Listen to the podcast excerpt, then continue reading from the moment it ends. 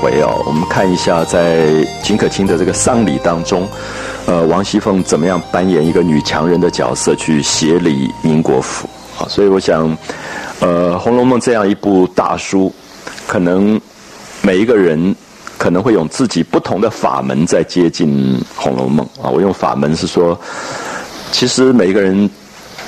在接近《红楼梦》的时候，可能都有一个自己所熟的主观背景，自己的生长的环境啊，自己的经验，所以切入到《红楼梦》的时候，可能方向都不完全相同。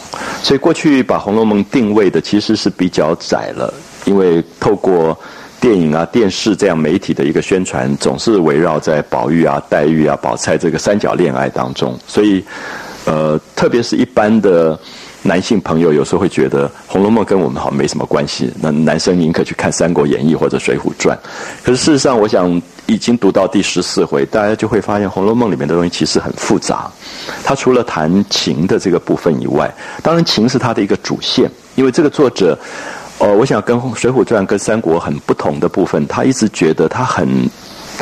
牵挂或者惦念的是人的一个真情的东西，所以宝玉的确在这个小说里是一个重点，就是他处处所流露出来就是一个真情啊，他不太去做很多情感上的伪装。那么当然他在这样一个富贵人家，也让大家觉得有一点怪怪的。那这个怪怪是因为大家其实比较习惯用一个比较伪装出来的礼教在跟人接触，所以宝玉的这个真情常常就会让大家觉得这个人是一个。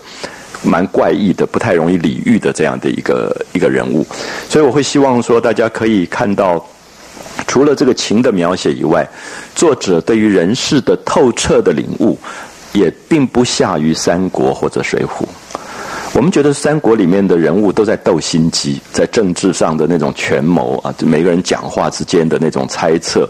那水浒其实是一个比较低下层，像一个土匪世界里面的这种这种关系。那《红楼梦》其实它是懂人的，它对人性非常了解。可是，在人性了解的同时，它它有很多客观的叙述的部分。像我们在十三回看到那个戴权这个做太监的，你可以看到他的那种讲话的语气或者嘴脸啊，呼之欲出。那这个对人事太了解了，他才会写出这个部分。可是，我想《红楼梦》不同的地方在于，也许他看透了人事，坚持。如何在人世当中最后能够有一个真情的把握？我觉得这个是他跟其他的作者蛮不同的部分，就是他很看重这个部分，所以才会使我们觉得宝玉、黛玉他们好像。不管如何，是这个小说里的重点啊。就是虽然这个小说里面有很多不同的这个方向，所以在第十四回的时候，我刚才提到说，其实我们一段时间都没有看到宝玉或者黛玉了。黛玉因为家里面父亲生病，所以南下。那宝玉其实也很长久，只是偶然现一下身，并不是主要的重点，反而是在写王熙凤啊，在写王熙凤。那么，所以有些朋友可能会不习惯，觉得如果我要读一个很抒情的。有一点爱情小说的那个调子，可是你刚才在第十三回读到的，可能根根本不是，而是一个很世故的人事现象。那到第十四回更明显。那第十四回很重要的就是王熙凤接了这个对牌之后，宁国府的对牌，决定要去管理宁国府。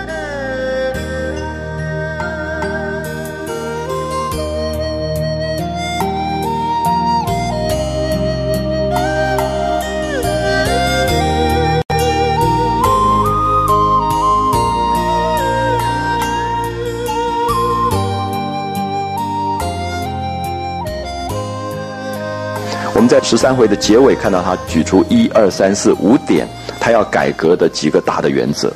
那么接下来我们就看到他如何去执行的时候，他要做到这件事情。其实这个东西很不好写啊，非常不好写。我想我今天如果要把一个台湾某一个企业心力除弊的东西写成一个文学，我想读起来一定蛮无聊的。你会觉得像一个什么公司报表一样。可是我非常佩服作者，他可以写这些事件的时候，他还是文学。他还是文学的原因，你就会发现在第十四回当中，并不是一二三四五这个。一点一点的改革，而是你会发现王熙凤早上几点起来了？起来以后怎么梳头？怎么准备？就是卯正二刻，她一定要到那边去点名了。然后他的丫头来旺媳妇就跑来领纸，那领纸做什么？领了两种纸，一种是成文纸，一种是金棒纸。然后这两种纸就开始造册，然后就开始把花名册，就这个家族里面大大小小的所有的人名字全部记录下来，他就开始点名了。所以我觉得很好玩。如果你把它翻译成现代企业的管理方法，它第一个就是认识人嘛，就是你你作为一个经理人，你怎么样让这个上上下下的人你能够认识啊，你能够了解，然后接着认识之后，你就开始组织这几个人是一组，这几个人一组，他就开始分工了，然后就说你们管什么，你们管什么，你们管什么，开始就把它分出组织，然后每一个组织里就分出一个头来负责。所以我觉得这里面如果大家。呃，注意到《红楼梦》这本书的话，就是他对现代企业的这种管理学，其实是非常非常懂的啊。就是他真的是从一个很世故的经验开始懂得这些部分。所以我们下面读一下，大家可以看看他怎么样子用文学的方法带出一个王熙凤去协理宁国府的这个这个过程啊，就是管理宁国府的这个过程。他说：“话说宁国府中的都总管来生。”宁国府的这个总管叫做名字叫来生，他底下好几个人都是来字辈啊，就是以前的佣人常常有时候，有时候是跟主人姓，有时候他会取一个特别的一个编号，一个辈分一样，然后大家就跟着这个来取名字，就是来字辈的来生啊、来旺啊之类，用来这个字称呼。那来生就听说里面邀请了凤姐，凤姐要变成管家了，那来生只是一个大总管。等于他必须听命于凤姐来做底下的掌管的事情，所以来生一听说凤姐要管了，就比如说啊，我们来了一个新的总经理了，这总经理是王熙凤，好，这个来生就紧张了，这个来生立刻就把他底下所有的人、同事这些人就召集了，然后跟他们说，他说：“你们知道现在请了西府啊，就荣国府的连二奶奶，就是王熙凤来管理内事，啊，如果他来支取东西或是说话。”我们要比往日小心一点，啊，小心一些。那这已经在提醒了，就是说，大家不能跟以前那么混了啊。这个总经理是比较厉害的，比较厉害的这个总经理。所以你可以看到，有时候很好玩，这种经理人才在外面已经放出名声来的，他来的时候就大家都会自动。就会比较好一点，所以有时候我们可以看到每一个领域有每一个领域自己在外面的一种传言啊，比如说我们知道商业界哪一个人很厉害啊，这个人管理啊什么都很也很公正，那么所以通常你会觉得，哎，这个人到了某一个企业了，或这个人到了政府的某一个单位做事，你大概觉得有一种信任啊。我想这种其实是是一个名声，那这种名声在民间的。流传不见得说百分之百正确，可是它大概也代表用我们今天的话来讲，就是所谓的民意，因为大家有信任，所以常常你会发现一个企业成功，甚至一个政府成功，也都跟这个东西有关。就是你怎么老弄不对的人，人家觉得这个人老是出错的，然后你偏偏就用他，他就出问题。所以王熙凤当然就说他这个名声已经在外，所以这个来生就交代大家，你们最好小心一点，这个人不是。普通人可以蒙混的，那么大家都小心一点。所以他就交代了几件事。那这几件事交代的时候，你就可以想见，王熙凤不来管理，说这个宁国府是多么乱七八糟的状况。他就说，呃，每天大家最好早来晚散啊，早点来，早上早点来，那么不要迟到。那晚上晚一点回家吧，你不要提早就提了包包就下班了这样。那宁可辛苦这一个月。过了以后再歇，就过了一个月以后，王熙凤就不管宁国府。你那个时候你要再松散，你再松散，那不要把老脸面都丢了啊！就说这个是一个外面请来的总经理，那到时候出了什么事，大家都难堪啊！所以不要把老脸面都丢了。然后特别就指出，王熙凤说那是有名的烈货啊，说这个家用现在来讲，大概就是辣妹吧，就是非常泼辣的。他说脸酸心硬啊。从来不给人家好脸色，那心也很狠，一时恼了不认人的啊！不管你是什么几辈子的这个老仆人，他根本不留情面的。那众人都说有理。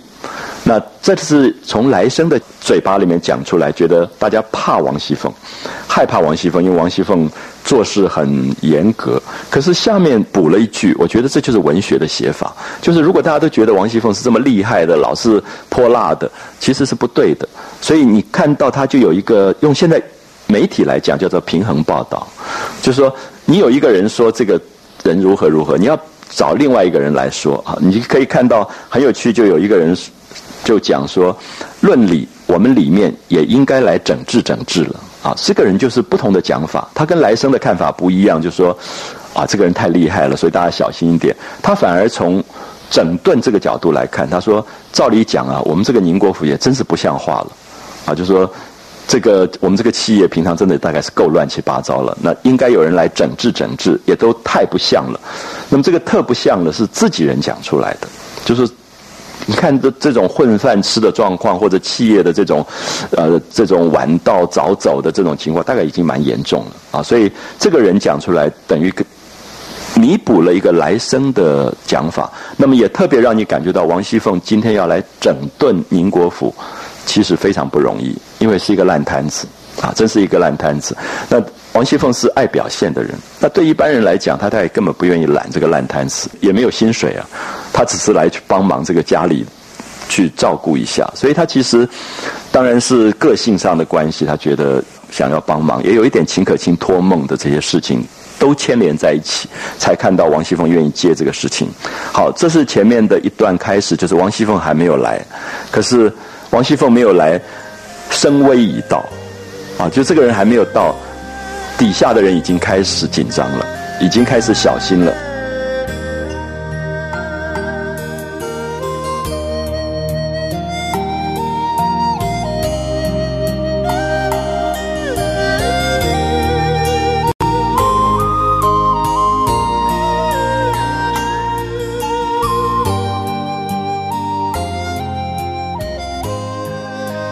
正说着，只见来旺媳妇拿了对牌，好记不记得对牌是王熙凤拿走了？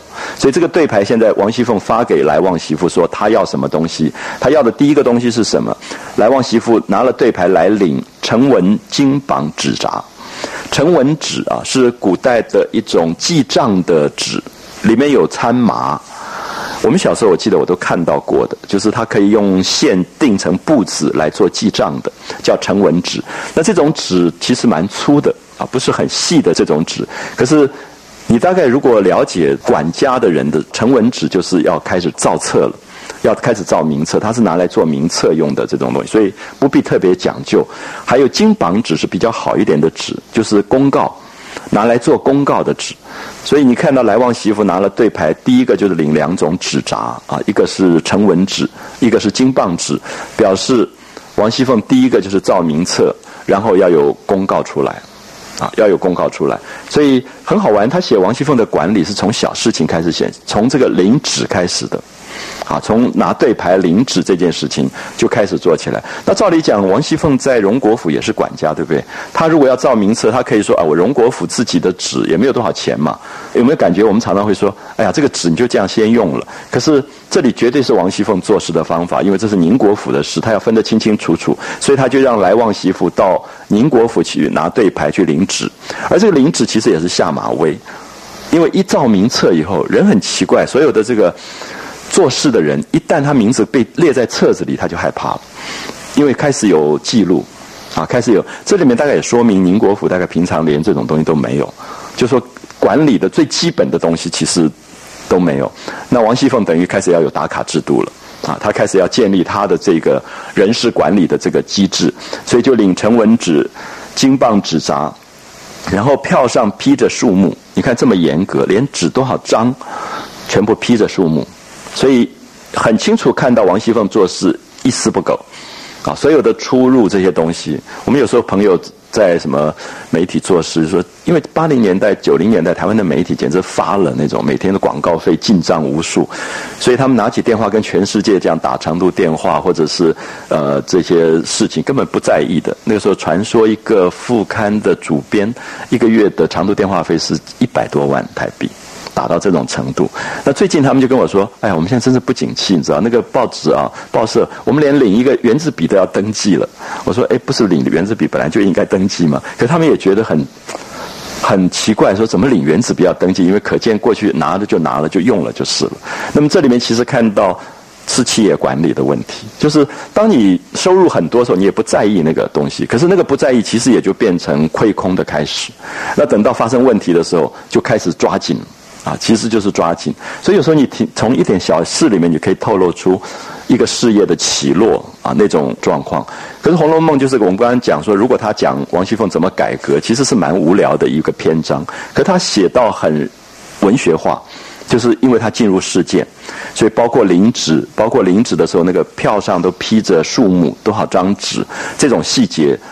一步一步进入，你感觉到王熙凤的这种严格啊，这种一丝不苟的严格。那众人连忙让座倒茶啊，就你看到这些人就开始很很规矩了，很谨慎了，赶快让座，然后赶快要倒茶，然后一面命人按数取纸啊，就赶快按照数目就把纸拿来了，好像开始就上轨道了。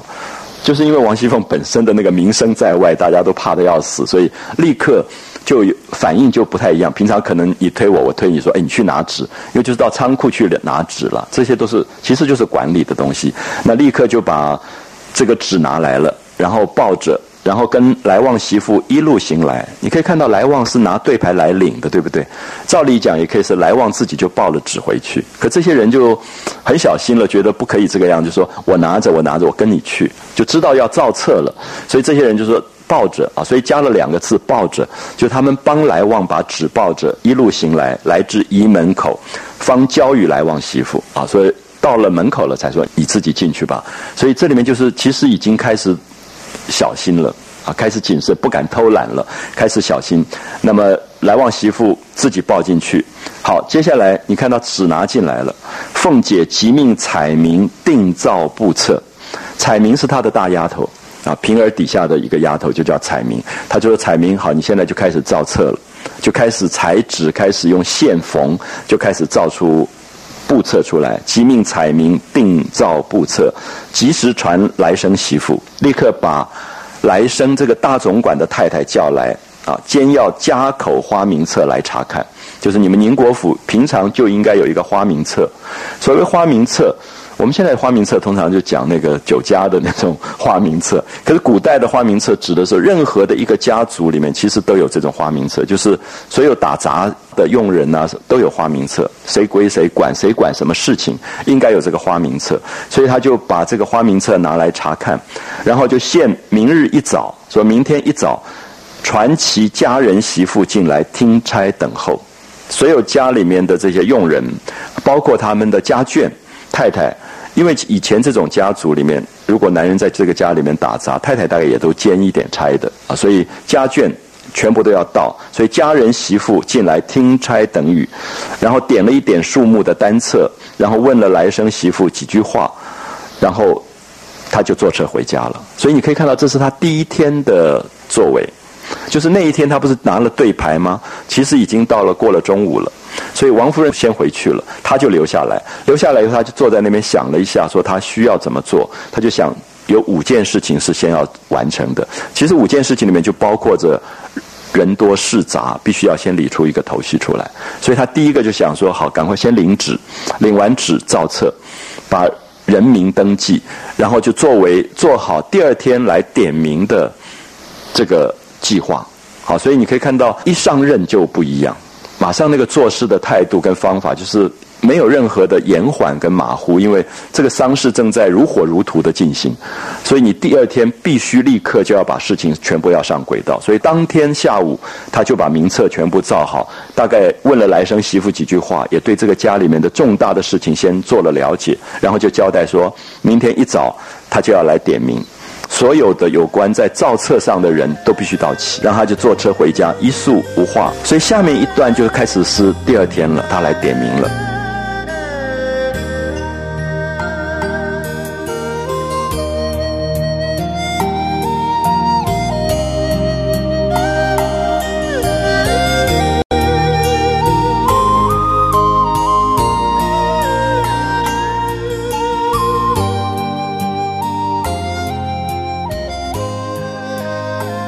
至次日卯正二刻，卯正二刻大概是六点到六点半这一段时期，啊，我们一般讲卯时这个这个时间啊，就是五点到七点这个卯时，大概是六点卯正啊，大概六点到六点半这段时期，卯正二刻他就过来了，然后宁国府中的婆娘媳妇闻得到齐，然后所有的佣人先等在那边，因为大家都不敢怠慢，知道这个人太厉害了，所以都全部到齐了。只见凤姐正与来生媳妇分派，然后众人不敢擅入。就他跟总管的太太在讲他要分派工作的事，就等一下点名了，点名说他希望哪些人做什么事，所以他要先跟等于他的执行的秘书先商量说，你觉得这几个人做这个好不好？这几个人做，所以分派完以后，接下来点名就是分派工作，就不能有。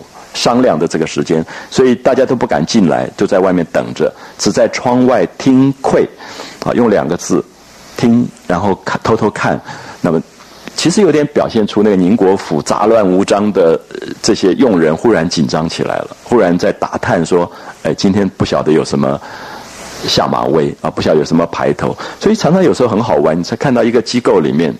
有一个主管来的时候，大家都会有这种听窥，然后就看哎，到底什么探听，就是看看是什么样的人，好不好欺负，好不好踩，那能不能骗之类的。所以作者其实很懂人啊，他在这里也描写出很有趣的这种人性上的一种一种状况。那我们特别要提到说，凤姐这种都是新嫁过来的少奶奶，嫁过来没有几年，年纪很轻。呃不到二十岁的，所以其实那种老家人是最容易欺负这种少主人的，因为他觉得你根本还没有我懂，你常常会讲错，你到一个企业，你对企业不了解，你讲的话是错的，你马上就出场。我相信今天也是一样，任何的单位啊什么都会有这样的情况，所以这种如果不是从原单位升迁的人，你外面进来管理都非常非常困难。可是王熙凤这个时候她要摆出来的这个就是。他要充分先去做了解，了解了以后一造册一点名，他就开始分派工作了。只听凤姐跟来生媳妇道，这个当然是讲给来生媳妇听的，可是也让外面门口的人听到了。他讲话的声音可能刻意讲的大声一点，他就说：“既然托了我啊，既然现在任命我做总经理了，我就说不得要讨你们嫌了啊。”他难听的话就讲在前面了，就说：“反正你们一定要讨厌我的啊，因为我是来管理的。”啊，我是来管理的，所以这种话其实绝对是假借着讲给来生媳妇听，然后让外面的人，因为他知道他们都在偷听。你们既然偷听，我就让你们听我讲了什么东西。所以你那个时候不能偷偷跟来生媳妇说，哎，不要跟他们知道我怎么样怎么样之类的。他就是明明白白的讲出了这些话啊。那既然托了我。我就说不得要讨你们的嫌，我可比不得你们的奶奶好性啊。那这个奶奶讲的是尤氏，就是贾珍的太太尤氏是一个最软弱的一个人，所以宁国府之所以败落，是跟尤氏有关。尤氏什么都管不好，我们可以看到后面到六十几回，最明显就是尤氏她自己的亲妹妹尤二姐、尤三姐，被贾琏弄上去在外面包养。他都管不了，他明明也知道，他也不敢讲。后来弄得王熙凤去把两个人害死，所以其实这个宁国府尤氏这个，因为过去的满洲的旗人贵族都是少奶奶管家的，所以这个少奶奶管家一管不好，底下就整个乱掉。所以秦可卿被公公逼奸，也等于是尤氏的丈夫做的事情。所以这个尤氏本身。非常的软弱，所以王熙凤第一个来就说：“我跟你们奶奶不一样啊！你们原来管家的这个尤氏，我可跟他们不一样，所以由得你们去啊！再不要说，他说他第一个就交代说：你们不要告诉我说这个府里以前是怎么样怎么样，就说老企业应有老企业的规矩。有些人说：哎，我们以前都是这样。那么这个新的总经理就下了一个下马威，说：你们不要跟我讲以前怎么样，既然我来管，就要听我现在要做什么事情。”好，所以这是王熙凤厉害的地方，因为他知道宁国府是一个烂摊子，所以他第一个是说，过去的管理人是脾气太好了，所以我可跟他们不一样，这是第一个。第二个说，所以你们不要跟我说以前如何如何，我不照以前的来做。好，所以不要跟我说这里府里原来这样的话，如今可要依着我，我说的才算数，不是按照老的方法来做。啊，依着我，行错我半点。好，我们注意这个文法。其实蛮奇怪的，行错我半点，就是你做错了半点事情，我就不会饶你的。可是他加了一个“我”这个字，特别看到我们在讲话里面，你给我怎么样怎么样的时候，其实是很命令的，而且很权威的，就是你特别要小心，因为我很重要啊，就变成行错我半点。你做错了事情，是因为我在这里啊，所以行错我半点。管不得谁是有脸的啊！我不管谁是过去在这个府里面有地位，因为老家人都觉得自己有地位。谁是没脸的，一律现清白处置。好，这个就是约法三章了，就是我不讲老的情面。那我立了一个法以后，这个法从上到下都要遵守。那过去宁国府显然可能有些人就是觉得哦，我是老辈的仆人，然后就欺负年轻的仆人，然后大家事情都无法做了，所以他在这里就一立清清白处置，说着就吩咐彩民念花名册。好，他自己不拿册子，丫头拿着册子念名字，一个一个进来就开始点名了。好，所以我想这一招很厉害啊。其实以前军队也常常用这一招。反正就是说，你列了一个册子，然后一个一个进来的时候，大家就开始规规矩矩。因为第一个主人、主管的人不认识底下的人是最大的问题。你第一个一定是认识，你开始你上上下下打量他两下，他已经开始紧张了，觉得他被认识了，然后他也会有一个规矩。好，所以这个时候凤姐，你可以想到那个画面，凤姐就坐在那边，然后丫头拿着一个册子念名字进来一个，他问几句话，有时候不问。那不问可能比问还恐怖，所以我我觉得那个是一个很有趣的画面，就是这个年轻女子坐在那个地方的那种威严的感觉啊，就吩咐彩民念花名册，按名一个一个换进来看事，啊，一个一个进来。那么这些其实有时候人很好玩啊，在军队其实也是，你挤在一堆的时候，你很敢做一点非法的事；你一个一个分开的时候，他很规矩，因为他没有挤在一堆的那个东西，因为挤在一堆，他可以推诿。到时候他觉得他可以混一混啊，浑水摸鱼。就你让那个水不浑的时候，那个摸鱼其实也就少了。他其实就是一个一个进来，让每一个人进来的时候，他的那种其实是镇压他们啊，有点让他们害怕的那个感觉，就一个一个进来。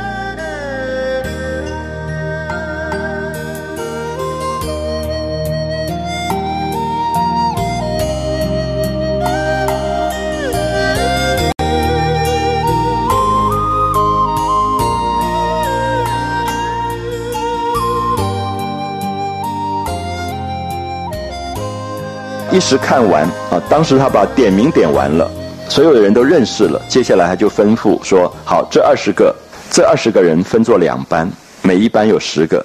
那这十个人每日在里头单管人客来往倒茶，就是有客人来的时候要倒茶。因为这种丧礼，你可以知道说一天有多少人要来，每一个人光倒茶就不得了。所以两班。”二十个人轮流，就是负责倒茶这件事情，别的事都不用管。有没有觉得这个管理学很有趣？就是它一点都不杂，所以你会发现王熙凤其实是把事情理清了。理清就是说，因为这种大家族用人多得不得了，用人多得不得了，可是事情发生的时候没有人管。因为没有管理的分配，所以他就很清楚说：我们想说，哇，天哪，一个家里面要二十个人去倒茶，需要这么多吗？可是他就是说，你专管这个，你别的都不要管，你就是专管倒茶，所以他可以追踪这件事情，就是这件事情失礼了，他就是找这二十个人，而且二十个人是轮班的。好，轮班，所以他就开始分出小组来了。好，这二十个人，另外有二十个人也分作两班，每天单管本家亲戚的茶饭。这个不知道大家懂不懂？就是说，有些客人来只是祭吊就走了，可是如果是本家的亲戚来了以后是要吃饭的，甚至有时候远地来的要住下来的，所以要有人专门管他们的吃住茶饭。好，所以倒茶跟茶饭是不一样的。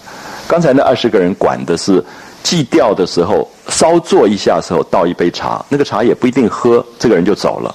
可是现在讲的是本家亲戚的茶饭啊，别的事也不用他们管。你看，已经四十个人分派下去，就是倒茶的二十个人，那专门管吃饭的又是二十个人啊，其他都不用管，也分作两班。好，另外。又有四十个人分作两班，单在灵前上香添油挂幔守灵供饭供茶，这个是灵前的。啊，在灵前对死者本身，那个灯要一直烧着，所以一直要添油的，啊，一直要添油，还要上香的，还有这个挂那个呃，所有人家来的挽联，啊，挽联一张张，那个守灵的幔，还有供饭供茶，就是给死者的供的饭，这个不是给人吃的。啊，就是你要换这个祭品的啊，而且它有一定的规矩，就多久要换啊？这个饭撤下来要供饭供茶给死者的这个部分，然后随其举哀，就是有人来祭吊的时候，你要跟着一起，比如说哭或者是要磕头的，还要打理的。现在我们都简化了啦，在丧礼上你大家不太容易看到，我们大概只有说丧家的回礼这个部分，可是过去是有佣人在两边要打理的啊，所以。呃，随其举哀，那别的事也不与他们相干，所以这四十个人分作好几班，他们就专门在灵前就管灵前这个事。那么我们可以看到，灵前当然是最重要的，因为灵前这个部分是每一个客人来都会看到的，所以他不能够失礼，他必须把这个部分管得很周到。所以这里就有四十个人，你看已经八十个人了，啊，所以这个丧礼真是蛮吓人。那大概也可以看到这种豪门。那个动用家里面的家族的人丁到多少？主人没有几个，可是底下的佣人都到吓死人地步。现在已经八十个人分配，啊，分配工作了。好，然后另外就是比较少，就是这四个人又找了四个人，就专门在内茶房收管杯碟茶器。因为不是客人很多吗？客人很多是二十个人分作两班在那边倒茶，对不对？可是倒茶的茶杯跟茶碟这些东西都是从里面倒出去的。那刚才那二十个人只是拿出去，再拿进来，对不对？可是这个杯子跟碟子不管他们收，里面要有人专门管洗换。那这四个人只有四个人在里面，这四个人只要茶杯碟子少了。就是他们赔，你可以看到他这个分工的严格，就其实他是在管理，啊，管理就是说，因为他不要让那个刚才出去倒茶的那些人也管这个东西，因为二十个人太多，所以管器物的人要越少，他越能够抓到，因为这些人一多，到时候杯子不见，你推我，我推你，所以他就是四个。那这四个人他特别举出来，他说若少一件，便叫他们四个人赔，就从你们的薪水里面就要扣钱的。因为这种大户人家，其实所有的那个瓷器的用品都是珍贵的不得了，所以其实常常会掉，常常就不见了。我们看到《红楼梦》后来常常就这个东西不见，那个东西不见。所以王熙凤在这里，她就是要四个人专门管。其实这四个人不只是倒茶的问题，更重要是说这些器皿本身它的管理啊，不管是丢了什么坏了，若少一件，便叫他们四个人。来赔好，另外他又找了四个人单管酒饭器皿，记不记得刚才有二十个人在管那个茶饭的，就是吃茶倒茶之外，还有那个家里面的亲戚、家人亲戚的。他说单管酒饭器皿，就喝酒啊、呃吃饭的这些器皿、装汤的这些汤碗啊这些东西，少一件也是。他四个人陪，所以这里有八个人。其实我们看到是，其实是对器皿的管理，而这这些八个人是不出去的，他们是专门在里面，就是对所有的这个器皿本身能够把它管好。所以有些人多，有些人少。在零前是四十个人，是人很多的，我们会觉得哎，好像有一点不平均，对不对？可是我刚才提到说，你会发现在里面管的这个人其实很重要，因为物品不会少。那外面其实是排场。啊，是排场，可是里面这个人他是责任很大的，因为所有的杯子碟子没有交回来的，他都必须要盯。那这里面的人一多的时候，反而就砸了啊。他所以他就是四个人，四个人在管茶杯，四个人在管吃饭喝酒用的这些器皿，少一件。也是四个人陪，好，另外又找了八个人单管兼收祭礼，就是我们讲到祭品这个东西啊，这八个人单管各处的灯油蜡烛纸扎，所以他们刚才不是说有人在那边添油挂帐子吗？这个人是劳动者，这样可以了解吗？那现在选的八个人不是，是要算计算的，就是每一天上这些香上这些油花的钱是多少。那么这些八个人是管理者，所以他们各处的灯油蜡烛纸扎，因为每天要烧纸钱、烧蜡烛，他到底花了多少？因为所有的下人都很可能会福报啊，所以他要这八个人去管理这个东西。所以你可以看他每一个有劳动的那个人，他就开始有一个管理的人。所以管理的人其实比较少，劳动的人都比较多啊。所以有四十个人在灵前挂漫天油什么，可是就有八个人专门去。管灯油蜡烛纸扎，好，我总支了来教育你们。我把所有需要用的蜡烛啊、油啊这些都已经领下来，就交给你们八个。然后按我的定数，每天有一定要用多少，再往各处去分派。你们再把它分派下去。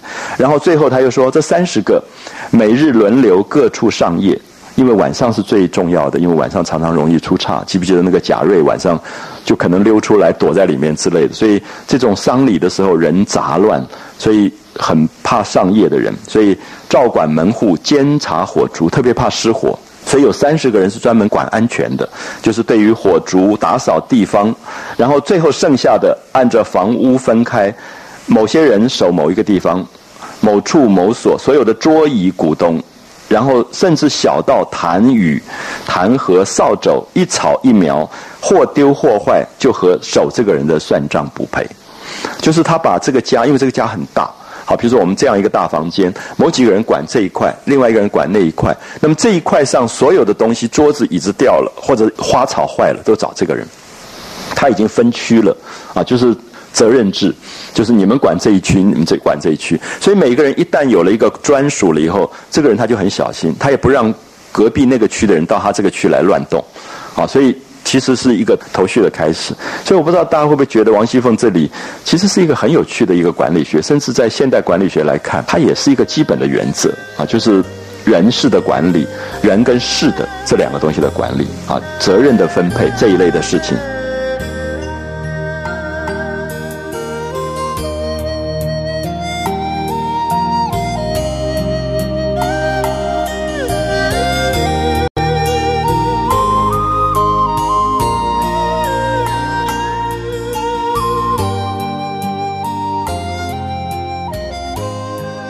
看到他在这里，呃，把这些事情交代完了以后，然后就交代来生家的每日要揽总查看，因为他是大总管，你这个大总管，你每一天最后你要把所有丢了多少东西，这些东西你都要回报。那或有偷懒的、赌钱、吃酒的、打架的、拌嘴的，立刻来回我。那如果寻情，如果你有包庇的话，经我查出，三四辈子的老脸就顾不成了。啊，就说你不要跟我说你照顾我爷爷，照顾过好三四辈子，那这些老脸他都不管。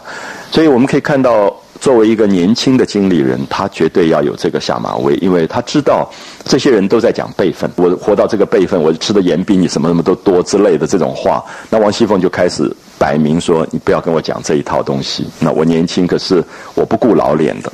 啊，不顾这些老的老的情面，那如今都有了定规，以后哪一行乱了，只和哪一行说话，啊，所以就清楚了，不会到时候抓不到责任在谁的身上。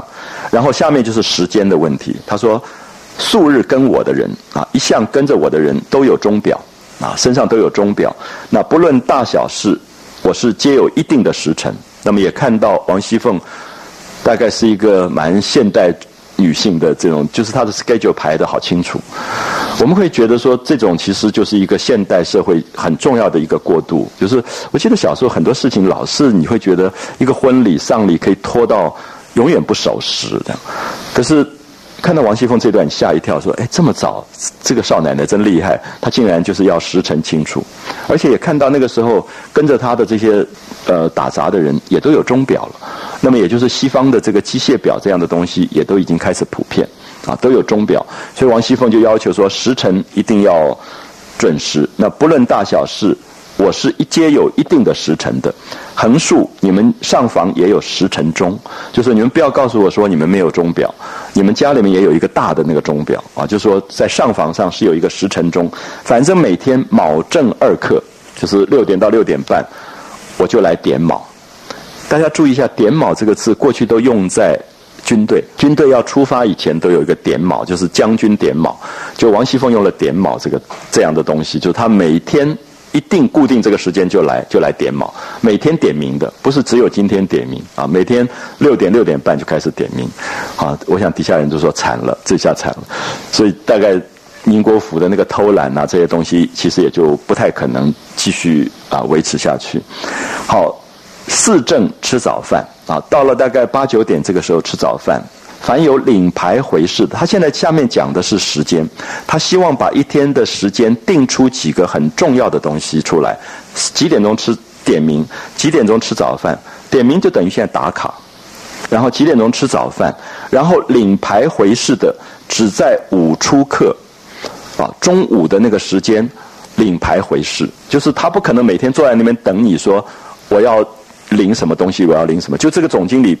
见客的时间只有在午出，啊，午时出客这个部分，大概十二点多这样的时间里面，他才见客，好，所以大家可以看到，他把一天的时间一划分出来以后，大家不会乱跑，而且时间也不会，也就不会浪费。所以这个管理，不管是管理人、事情，很重要一个是时间的分配，啊，清清楚楚的时间的分配在这里。好，中午午出客，他才领牌回市。续出续出大概是七点，哎呀，烧过黄昏纸，就是丧礼里面黄昏烧黄昏纸以后，我就到各处查一遍回来，然后上夜的交明钥匙，啊，才这一天才了结。所以你可以看到早中晚三班的这个时辰，他都把它把它定出来啊，就是表示说每天到黄昏的时候。他要回去了，对不对？他要下班了。他下班以前一定亲到各处查一遍回来。那么也说明说，你每一天做了什么事，他都要清楚。好，所以其实他并没有很繁忙。王熙凤后来把这些料理完了以后，还可以在里面跟宝玉在那边闹来闹去、玩来玩去，他也蛮轻松的。可是其实是管理，因为你管理好了，你不会有些管理人就看起来那么忙了半天，什么事也没有做。那么他就是有规划。啊，清清楚楚的规划，就中午见客，早上点名完，中午见客领牌，然后黄昏之前他在各处走一遍，他就三次。所以我们可以看到，好的主管其实是这样子，没有说每天跑到你旁边来那边盯着你看做什么的，那个大概都是有问题的。他反而其实清清楚楚啊，就是呃上夜的要交明钥匙，第二日仍是卯正二刻过来，然后第二天他还是会在。六点六点半他就过来，那说不得咱们大家辛苦这几日啊，所以你看，严格完了，他还是要安慰一下大家，说你们就辛苦辛苦这几天吧。那事情完了，这个丧事办完了，你们大爷自然会赏你们。那说罢就吩咐啊，善于茶叶啊、油烛、鸡毛掸子、扫帚、笤帚等物，一面就搬取家伙、桌围、椅搭、坐如、毡席、弹劾、脚踏之类。这些其实就是文学的描绘，就是你开始发现，哎，底下有条不紊，开始在执行了，啊，开始在执行。所以作者的那个写法其实很有趣，就是竟然王熙凤一声令下，底下就开始都做事了，啊，所有小小的你看痰盂啊、脚踏啊，所有的东西就交发，一面提笔登记，某人管某处，某人领某物，开得十分清楚，啊，其实清清楚楚，就是只要你有一个管理的方法，那么。每一个东西，谁领了，有签名有签收，就不会出错了啊，就不会出错。所以这里面看到王熙凤，已经这个所有的事情都做得非常好。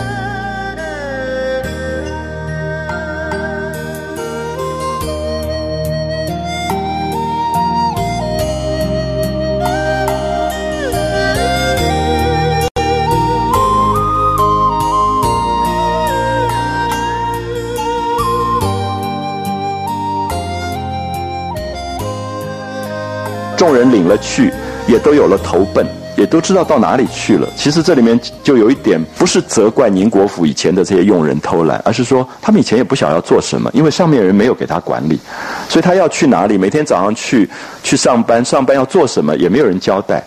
好，所以有时候我们会说，哎，这这个机关怎么在那边喝茶看报纸的？那么其实是说，你上面到底要他干什么？如果你没有交代一个事情，他不知道要做什么时候，他当然就自己去做他自己的事。所以。就不似先时，不像以前只捡便宜的做。反正简单的事情我去做一做，剩下的差役就没个招揽，没有人做。那各房中也不能趁乱失迷东西，不能趁着丧礼乱的时候，东西就乱丢乱掉的。人客人来客往也都安静了。好，这个是最重要的，就是客人这么多，一批一批的来，可是因为你有专属的人在管理，所以就安安静静，也不会乱成一团，就是没有人倒茶，然后要上香的时候没有香，然后祭拜的时候要打理的人也不在，就乱成一团的感觉啊。所以其实是一个秩序出现，啊，一个管理的秩序陆续都出现。好，我们看到人来客往也都安静了，不比先前一个正在摆茶，又去端饭，正陪着举哀。又要顾着接客，这些没有头绪、慌乱、推脱、偷闲、窃取的弊病，一概都捐了，捐就是免了，就没有了，就消失了，这样子。所以凤姐当然很得意了，会凤姐觉得她自己威重令行，啊，就是有威严，所以因为你有威严，讲出来的话，才你的命令才有人遵守，好，所以主管其实。并不是自己要在那边瞎忙的，而是说你有那个威严。这个威严其实很难解释，也并不是说你每天板个脸不笑，而是说你让别人相信这里面有一个公正，也有一个正义在里面。所以所有的事情执行下去的时候，大家就遵守了啊，威重令行。所以其实凤姐大概是一个治国的人才啊，在某一方面来看起来，你会觉得真是难得这样一个不到二十岁的女孩子啊，可以这么清清楚楚。可是这里面当然你可以看到她就是处事的决断力，然后大局的掌握的周到，所以这些部分，往往我觉得不一定是读书读得出来的东西啊，反而有的时候是历练。就是当然他的家世有关，他家里面看过大场面。那另外一方面跟个性上也有关，就是他个性自己会反省跟检讨，然后能够分析事物那种理性的状况。所以凤姐在《红楼梦》里面变成一个这么突出的这个人物啊，非常明显的可以看到她的这种个性上非常让人着迷的这些部分。那么一直到现在，或者说越到现代，越觉得她她的这种难能可贵。因为我们现在看到这样一个人，大概我看还是很多人要延揽的人才啊，就是你觉得他可以，可以有这么多的这种啊作为的啊，可以有这样多的作为。所以凤姐见自己危重令行，心中十分得意。好，你可以看到这里很好，讲到这里，凤姐所有东西都是危重令行，都在处理外面的事情。可是你不要忘记，凤姐王熙凤是一个总经理，对不对？总经理是什么？上面还有董事长呢。给你对牌的那个人，他才是董事长。这样可以懂吗？就是下面他一定转回来，就是凤姐，她觉得她在下面处理的好好的，可是她一定要让交代她这个事情的这个人也要舒服舒服服的。她知道贾珍这个时候家里办丧事乱成一团，她也知道贾珍的太太尤氏生了胃病，不管是真的假的，可是至少生病了，不能出来见客，所以他就特别精心调制一些好吃的小菜送到他房里去。你要知道，这才是总经理，就是说。你不能说你的员工都喜欢你，董事长不喜欢你，他其实是两个。我我我觉得这里面写的很有趣，就是我们通常觉得，我们大概写王熙凤的厉害，只写她管理上的这个才能。可是下面这个部分你不要忽略，就是你读下面这一段，他心中十分得意之后，他就想到因见尤氏犯病，贾珍又过于悲哀，不大进饮食啊，吃的不太好，所以自己每天都从府中煎了各样细粥。精致的小菜，命人送来劝食，所以这里面不只是菜做的精致，还同时有一种安慰，同时有一种说你们好好的身体要养好啊！你这个你身体不好，你不做董事长，我这个总经理怎么干？啊，其实这里面是对下对上两个不同的状况，所以真希望多几个王熙凤这样的人啊！所以你会觉得大概很多东西都会上轨道了，而且也真的是厉害，就是让贾珍跟尤氏都放心，而且。完全就当自己人，因为其实你会觉得一个企业也好，家族也好，他把对牌交出来，他不见得真的放心。那这个总经理到底怎么管？其实还是有那个不放心的部分。可是王熙凤就可以做到体贴到知道说，哎，这两个人这几天吃饭都没吃好，不会说粗糙到哎外面买一个什么便鸡腿便当给他吃就好了。他就特别从他自己的府里面做清粥小菜、精致的小菜送过去，然后希望他们能够吃得下。好，所以这里面都是。我不晓得，我觉得多少可以学的东西啊，就是王熙凤这种这种能力，或者说对人的周到。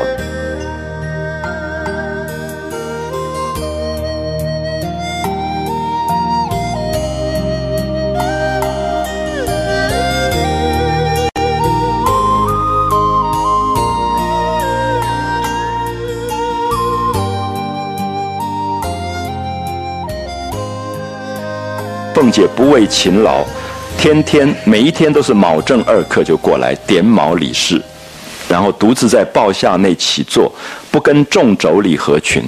就是这个家族有很多的女性家眷，那这些女性家眷以前王夫人、邢夫人啊什么，他们都是挤在一堆的嘛。那你看到王熙凤真是鹤立鸡群，她就不跟这些女眷在一起了，她自己就单独在报下里面处理公事，啊，处理公事那种，呃。感觉，那便有堂客来往，就是有祭吊的这些男客来，他也不迎会，他也不不去迎接，因为他有公事在身。好，下面你可以看到，这是文学的写法了，因为一直到现在，你都觉得他有一点是公事公办，公事公办。下面他必须用文学的写法，让你感觉到有这个比较真正的事情在发生啊。所以他说，呃，这一日是五七的正午日。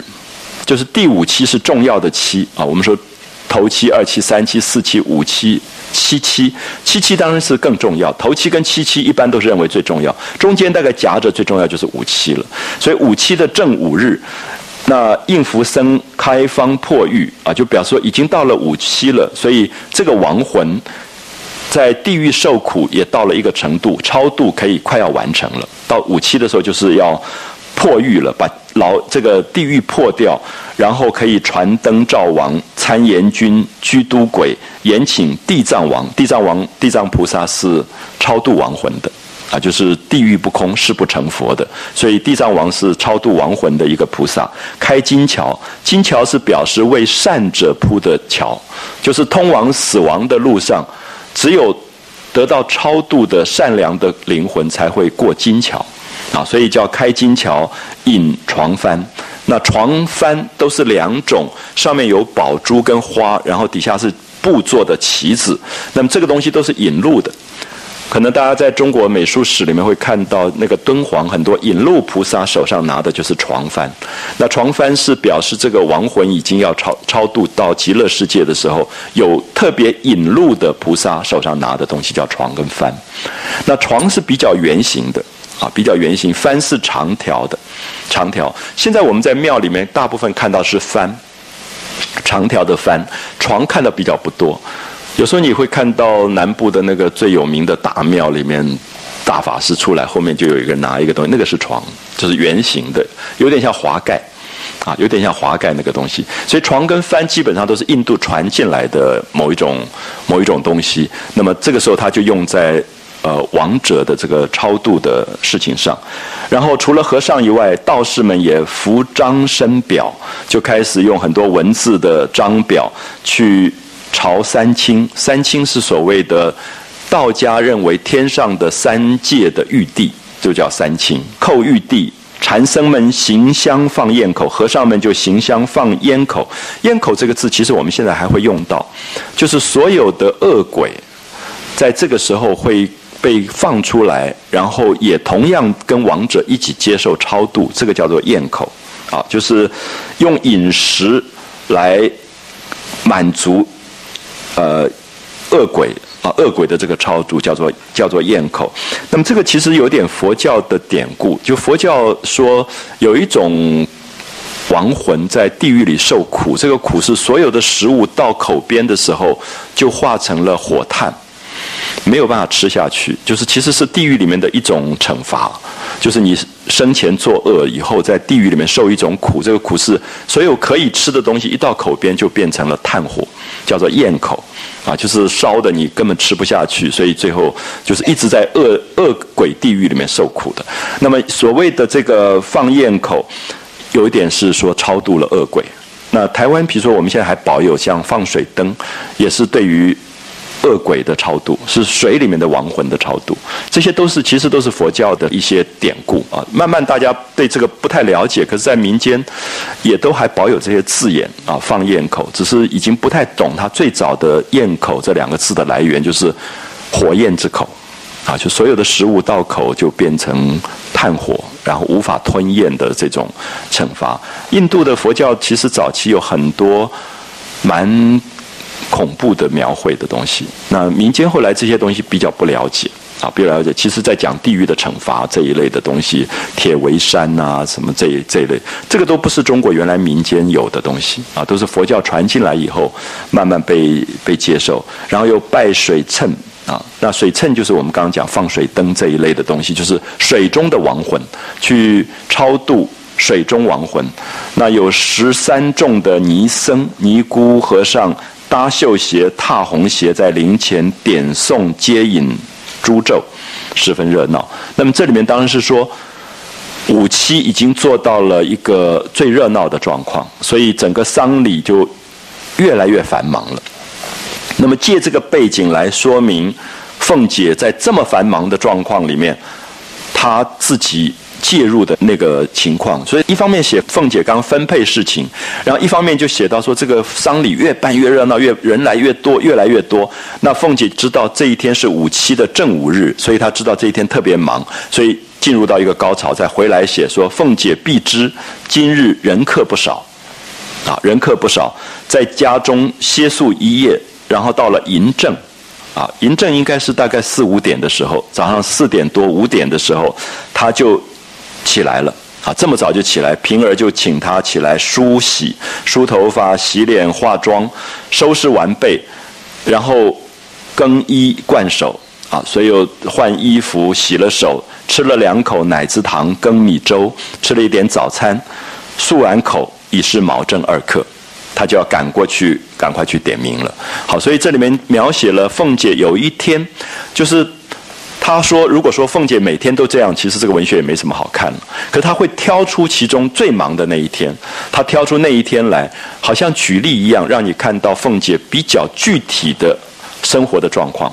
所以从他早上起来梳洗、吃早饭、过去点名，就开始描写啊。所以你可以看到，从凤姐必知今日人客不少，在家中歇宿一夜，到嬴政。”平儿便请起来梳洗，收拾完毕，更衣灌手，吃了两口奶子糖羹米粥，漱口已毕，已是卯正二刻。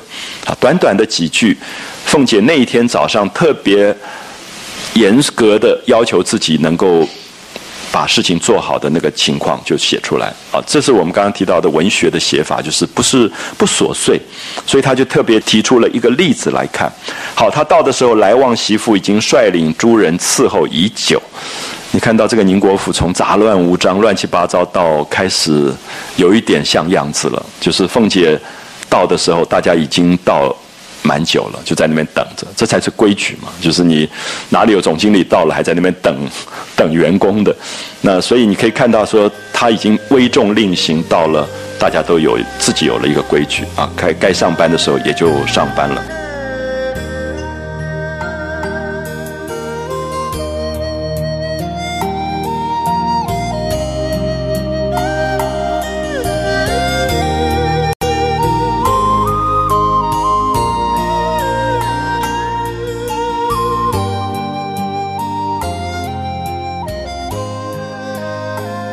凤姐出至前厅啊，到了厅前，上了车，前面打了一对明角灯。这种明角灯是有点像玻璃做的一种灯，它可以防风的。所以夜晚的时候或早上，因为它卯正二刻天还没有怎么亮，所以打了一对明角灯，上面写着“荣国府”三个大字，款款来至宁国府。大门上门灯廊挂，两边一色搓灯。搓灯这个字我们现在很少用，其实是一种立灯。其实我们现在在台湾，比如说有一种我们叫做吊灯，从上面悬吊下来的；有一种放在家里面，底下有一个台座，有一个柱子的，这个叫做立灯。那么古代叫做搓灯，是因为它搓在地上的，插在地上的，啊，叫搓灯。那么也有人叫做抽灯，啊，就是可以抽起来的，就是两个廊的旁边，它有本来地上就做了很多的圆孔，所以这个灯是可以动的，可以移动的一种灯。所以一色搓灯，照如白昼。白汪汪穿孝仆从，就是穿着孝衣的仆人两边侍立，所以你很久没有感觉到，哎，这个宁国府凤姐过去的时候，秩序井然啊，所有人都都已经有了一个有了一个样子，然后请车至正门上，然后小厮等退去，众媳妇上来接起帘子啊，你看都是规矩，因为是重要的贵夫人到了。所以抬轿子的男的要离开以后，才会把帘子掀开，是由媳妇是由女性掀开的。所以普通的、一般的这种做粗活的男人。看永远看不到这个贵妇人的样子，就他们抬完轿子就走了，然后女人来把帘子掀开，这些都是刻意在描写王熙凤的排场，就是她的贵族的身份跟她的一个气度。这个描写在林黛玉进贾府写过，对不对？林黛玉进贾府也是这样进的，可是现在再写了一次，让你觉得王熙凤虽然是。这么亲的这种家人，可是他过去的时候，他要让大家觉得这个总经理是有排场的，啊，所以大家有一个分寸在那个地方。好，众媳妇上来接起帘子，凤姐下了车，一手扶着风儿，啊，她的丫头，两个媳妇执着手把灯，他们手上还提了一个灯笼，簇拥着凤姐进来。啊！大家围着凤姐进来了，所以这一整个一段就在凤写凤姐化妆完、收拾完、吃完早饭过来的时候的这个整个仪式一样的啊这种感觉。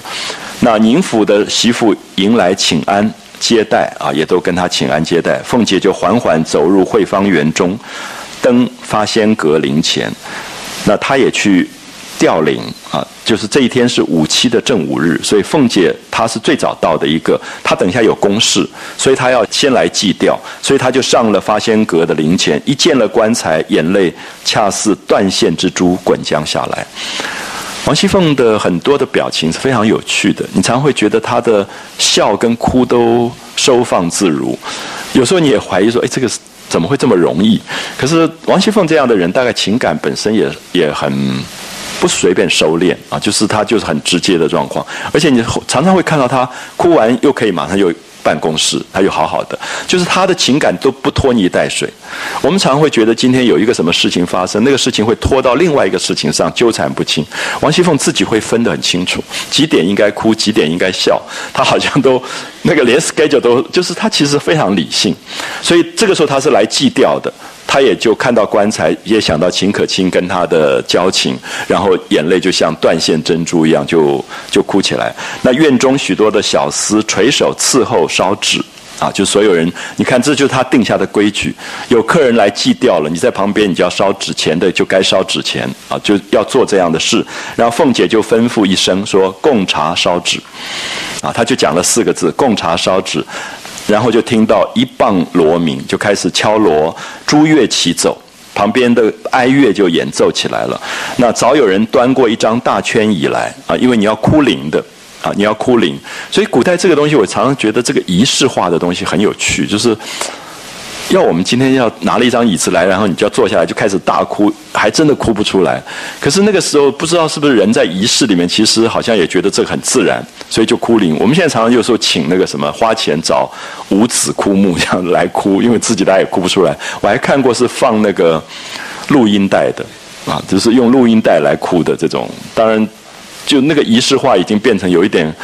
更形式化的一个感觉，可是古代他这种仪式，就是人在祭吊的时候，大概一定要有一些哭声，而且那个哭声里面大概夹杂着一些讲话的东西啊，就是我们看到戏剧里面还看得到这个部分，就是祭吊的时候，它有一定的方法，也叫做哭灵，所以王熙凤就坐在这个椅子上放声大哭啊，然后就哭灵了。那这个放声大哭。于是里里外外的男女上下见凤姐出生，都茫茫皆声嚎哭。好，注意一下，这个就是仪式啊，这个是仪式。这个东西其实我们今天看起来真的是觉得蛮好笑的，可是古代的时候，它是有所谓像帮腔一样的。就是你哭，然后旁边人跟着一起哭，所以当然这里面有一点是说，万一你哭不出来，至少旁边可以掩盖一下，不至于太难看啊。所以其实那个那个嚎哭，然后这个时候有一步一步的步骤，就家族一定要出来劝止，不然的话你一直哭下去怎么办？啊，就简直停不下来了。所以你可以看到后来贾珍、尤氏就遣人来劝，不一定是他们自己亲自出来，至少要有人代表贾珍跟尤氏说不要哭了，要节哀。啊，要节哀，这样的画出来，凤姐方才止住。好，所以你可以看到这一段就是古代仪式里的哭灵。我们现在大概都比较是上香献酒、敬礼，然后离开啊，大概比较少掉了这个这个部分。那么也觉得哭这个事情是个人的心情的悲哀，所以不太把它变成仪式的一部分。可是古代大概觉得你应该要有这样的表现，所以他就会。一定在这里哭，所以我们过去提到说《竹林七贤》里的阮籍很有名的故事，都说妈妈死掉的时候他不哭，然后大家就说他不孝。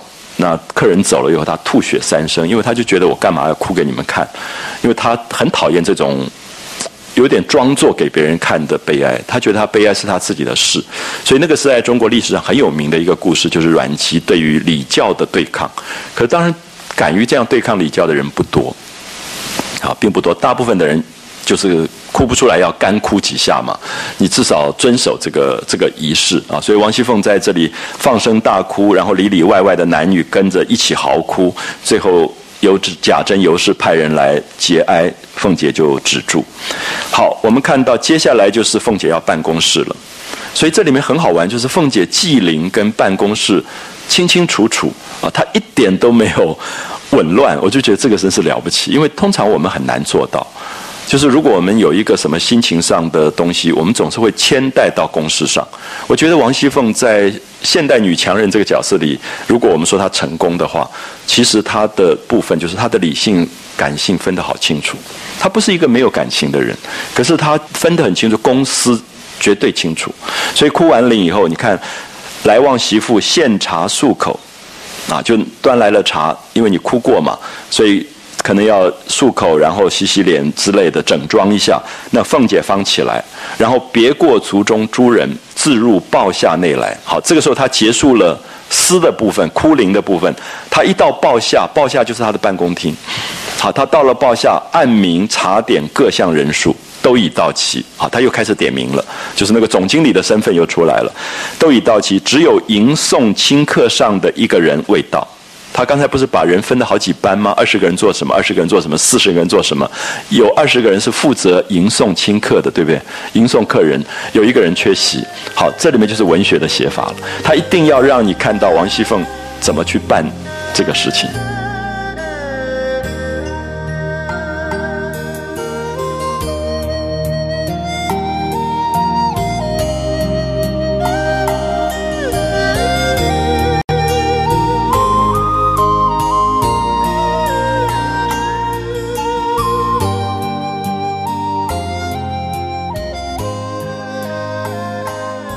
所以他不多说，说每一天有什么事情，他挑出其中的一天，而这一天就有一个人犯了错，而这个人犯错其实非常情有可原。等一下你会觉得这个写的很好，就是他不是故意犯错，他是那种特别紧张的人，就是那种别人都还没有起来就先起来的，因为他很怕迟到了，因为起得太早又觉得哎呀好累哦，又睡一下就睡过了。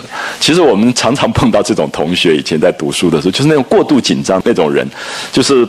呃，讲到这样的一个人啊，他一人未到，即命传到，那凤姐当然会发怒，说这个人怎么赶不到？所以立刻就把那个人传到。那人慌慌张张，已经吓得半死啊，慌张愧惧。然后凤姐就冷笑道：“说我说是谁误了？原来是你，你比别人有体面，所以才不听我的话。”好，你注意一下，王熙凤讲这种话，就是要你发抖的这样子。她的意思说，你啊，你比较大，对不对？啊，你比较了不起，那当然就是要整你了。就是你，你敢不来啊，别人都听我的话，你可以不听，所以才不听我的话。然后那个人好可怜，那个人说，小的天天都来得早，我每天都比别人来得早，就只有今天醒了，觉得太早了，因又睡迷了。来迟了一步啊！其实我非常同情这个人，因为有时候你真的觉得，常常碰到这种人，就是最紧张的那个人，他他常常会比别人加倍小心的早起，可是到时候他就反而又误了那个那个事情。可是这里面就看到王熙凤处理这件事情非常有趣，她并没有立刻处理，她中间夹了好几个事情，就是她在问这个人事情的时候，外面还有人说他要领钱。那王熙凤说领干嘛之类，他处理了三四件事情，才回过头跟这个人说：“我其实可以原谅你。”可是原谅了你会有什么后果？所以我今天非处理不可。这是文学的厉害，都紧张的不得了。你看到那个人在那边抖了半天，不知道怎么办，因为赶快处理也就算了。然后他就看到王熙凤没事一样在处理别的事情。啊，所以你注意一下，这个是我们一直在讲文学的结构跟编织。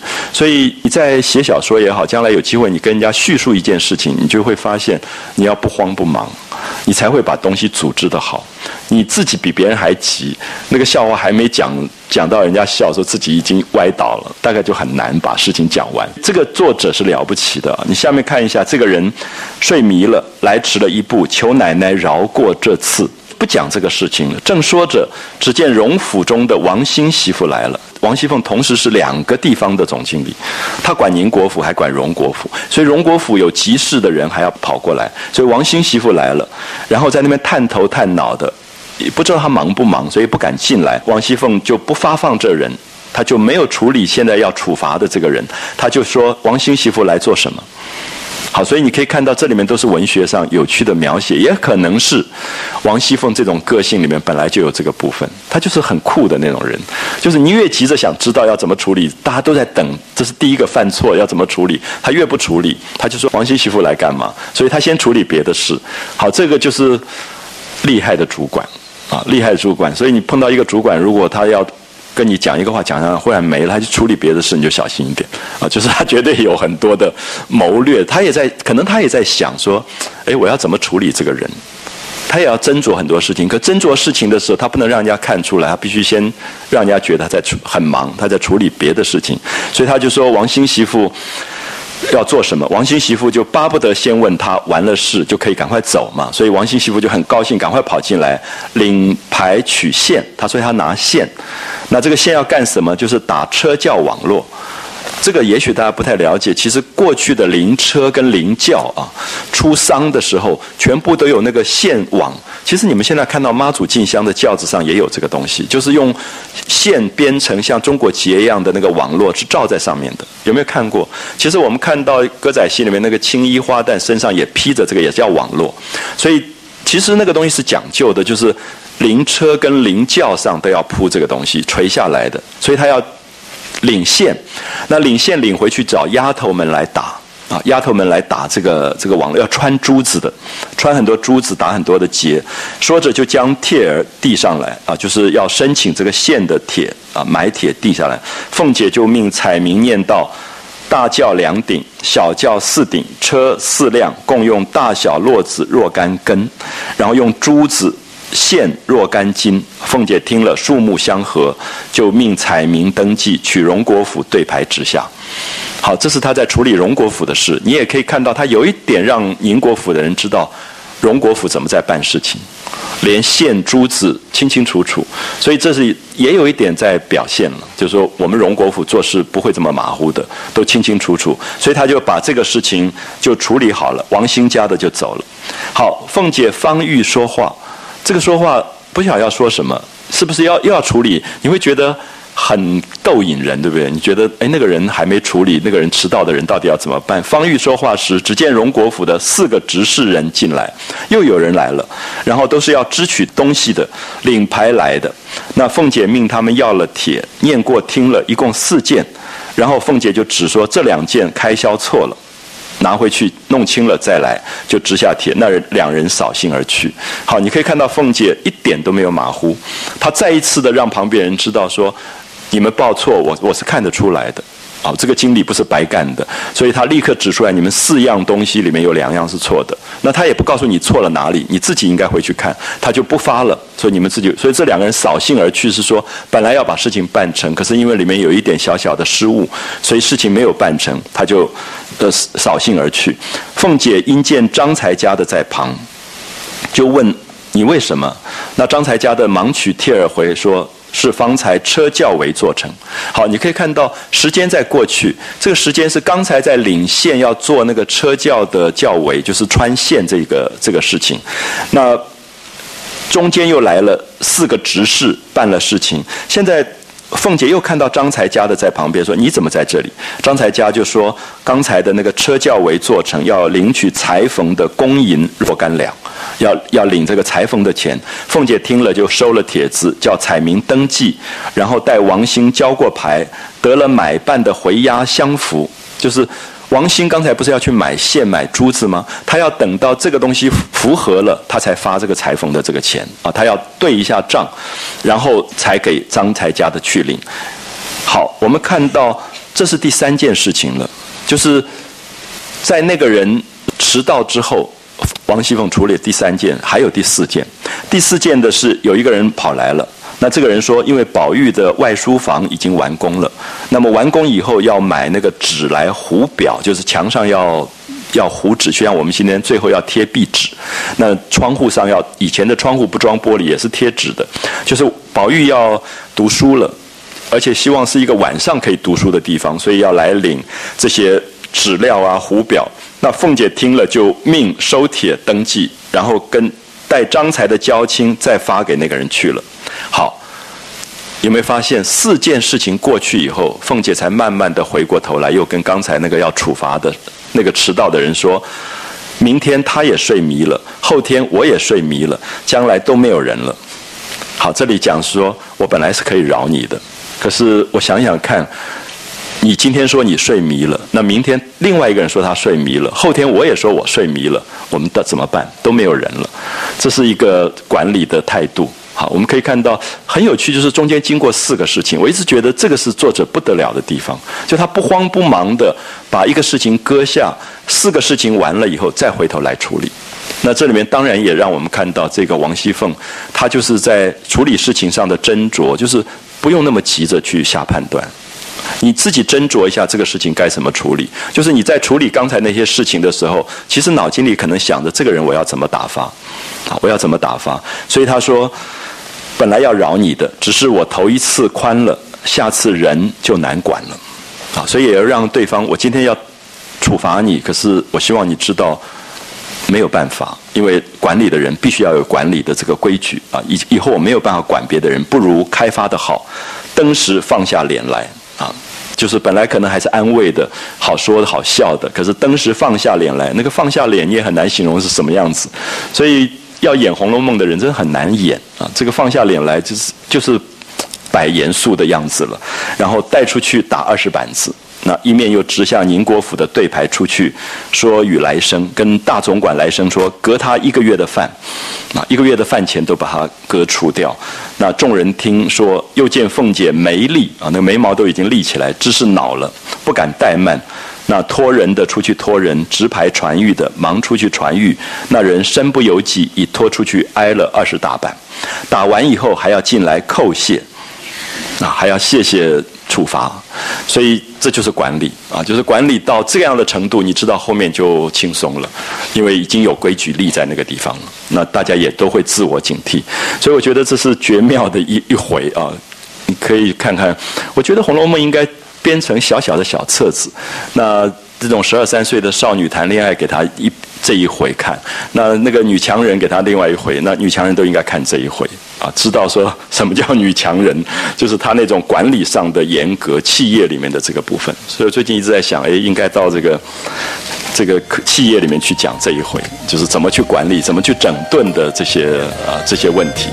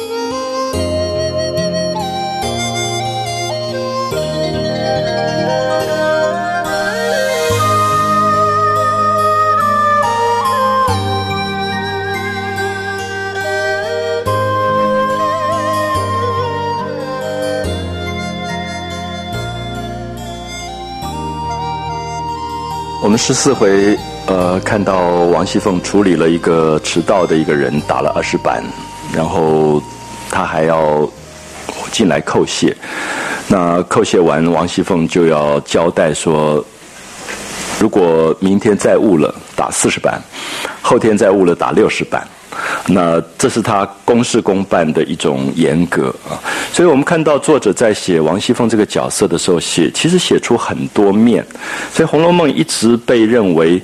一个写的非常非常成功的角色，其实是王熙凤。那成功的原因，是因为我们会发现每一个角色、一个人物，其实不是那么单面的，而是非常多重的一个状况。所以，我觉得作者在写这个角色的时候，也非常的小心，就是他的不同的面相的状况。因为我们看到这里，我们会感觉到一个不到二十岁的女孩子在处理事情决断英明，你当然会有佩服。可佩服之余，也会觉得好像好厉害啊！那前面处理贾瑞的事情的时候，他也是心狠手辣的那种状况。可是接下来有一段很好玩，就是你看到王熙凤在这么繁忙的时候，那个宝玉又跑来了。宝玉永远是让你觉得，他就会把你从所有的那种。世俗人世间的繁忙，忽然拉回来，变成，因为他就像一个无事人一样跑来跑去的。那这种半大不小的小男孩，王熙凤又特别疼爱他，所以你就会看到这个时候王熙凤所透露出来的语言，会跟刚才在处理那个打那二十那个人二十板子完全不一样。所以我想这种写法，大家慢慢会越来越发现，曹雪芹都是在用很多的面相。呈现一个人物，那么这个人物就让你感觉到说，他不会这么单薄啊，不会这么单薄。就是这种写法一旦不注意的时候，你会觉得王熙凤就只有一个样子。所以他通常都在他厉害之后，就会看到别人看不到的那一面啊，就是他跟宝玉在那边闹来闹去的那一，而且甚至有一点徇私的部分。别人都看不到的啊！宝玉就跟他在那边闹来闹去，说：“哎呀，我们那个书房啊，也不晓什么时候盖好，然后之类之类。记不记得前面有一个人来领钱，就是为了要宝玉的书房已经盖好了。”要去糊那个窗户纸、壁纸这些东西，其实王王熙凤故意逗他说：“那你要对我好一点啊，我才帮你赶快把这个东西弄弄好。”那宝玉就说：“觉得说你应该是公事公办的，那这个事情做到哪里就应该是哪里。”可是王熙凤反而又说：“哎，你不对我好一点，我不发那个对牌，他们要快也没办法快。”所以这个地方你可以看到，王熙凤其实不是我们想象只有。那么公正，他当然有他徇私的部分，可那个徇私的部分，他知道怎么去做到别人不知道。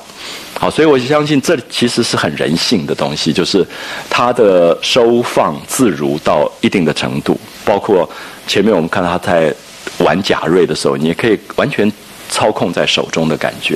所以这种其实在文学手法上非常不容易写啊，就是把一个人物写到这种状态，就是你会最后对王熙凤这样的角色觉得。又爱又恨，因为真正的人性真的就是又爱又恨的。他一定有他很让人敬畏、佩服的地方，可是也让人害怕的那个部分，那才是一个比较完整的人性的这个这个状态。那通常小说写的不好，那个人物就单薄，啊，就单薄。所以我们会觉得很好玩。有时候我在想说，呃，现代小说也很喜欢看。那么从二战以后，台湾的这些小说，闭起眼睛来想，想不起几个很鲜明的人物出来。鲜明的人物，就像王熙凤这种，就是一个《红楼梦》里面留下了几个很鲜明的人物啊。林黛玉当然也是，就这种鲜明的人物，让你感觉到说是一个文学成功的原因，是常常是因为他的人物塑造的一个成功。《水浒传》也是，宋江、鲁智深、李逵，他都有一个自己的个性跟面貌。那甚至像三国里面的关公、张飞这种角色，其实不是历史里的。我们现在对于关公的那个敬佩崇拜，根本是来自于《三国演义》，并不是历史当中的那个人物。啊，所以这里面都是文学写一个人物写到非常的真实的这个地步。所以我不晓得，我想现代文学当然有时候有现代文学不同的走向，有时候我们强调意识流啊、现代小说之类。可是我的遗憾是说，读小说读到人物不容易。让你记住跟有很多回味的时候，或者说这个人物没有办法让你回到现实人生里面，感觉哎，这个人真是王熙凤那个感觉的时候，其实有点遗憾。可是《红楼梦》，你真的会觉得，哎，你你慢慢会在现实生活里觉得这个人大概是真像王熙凤那种感觉，就是他典型性这么强，是因为他实在是把这个人写活了。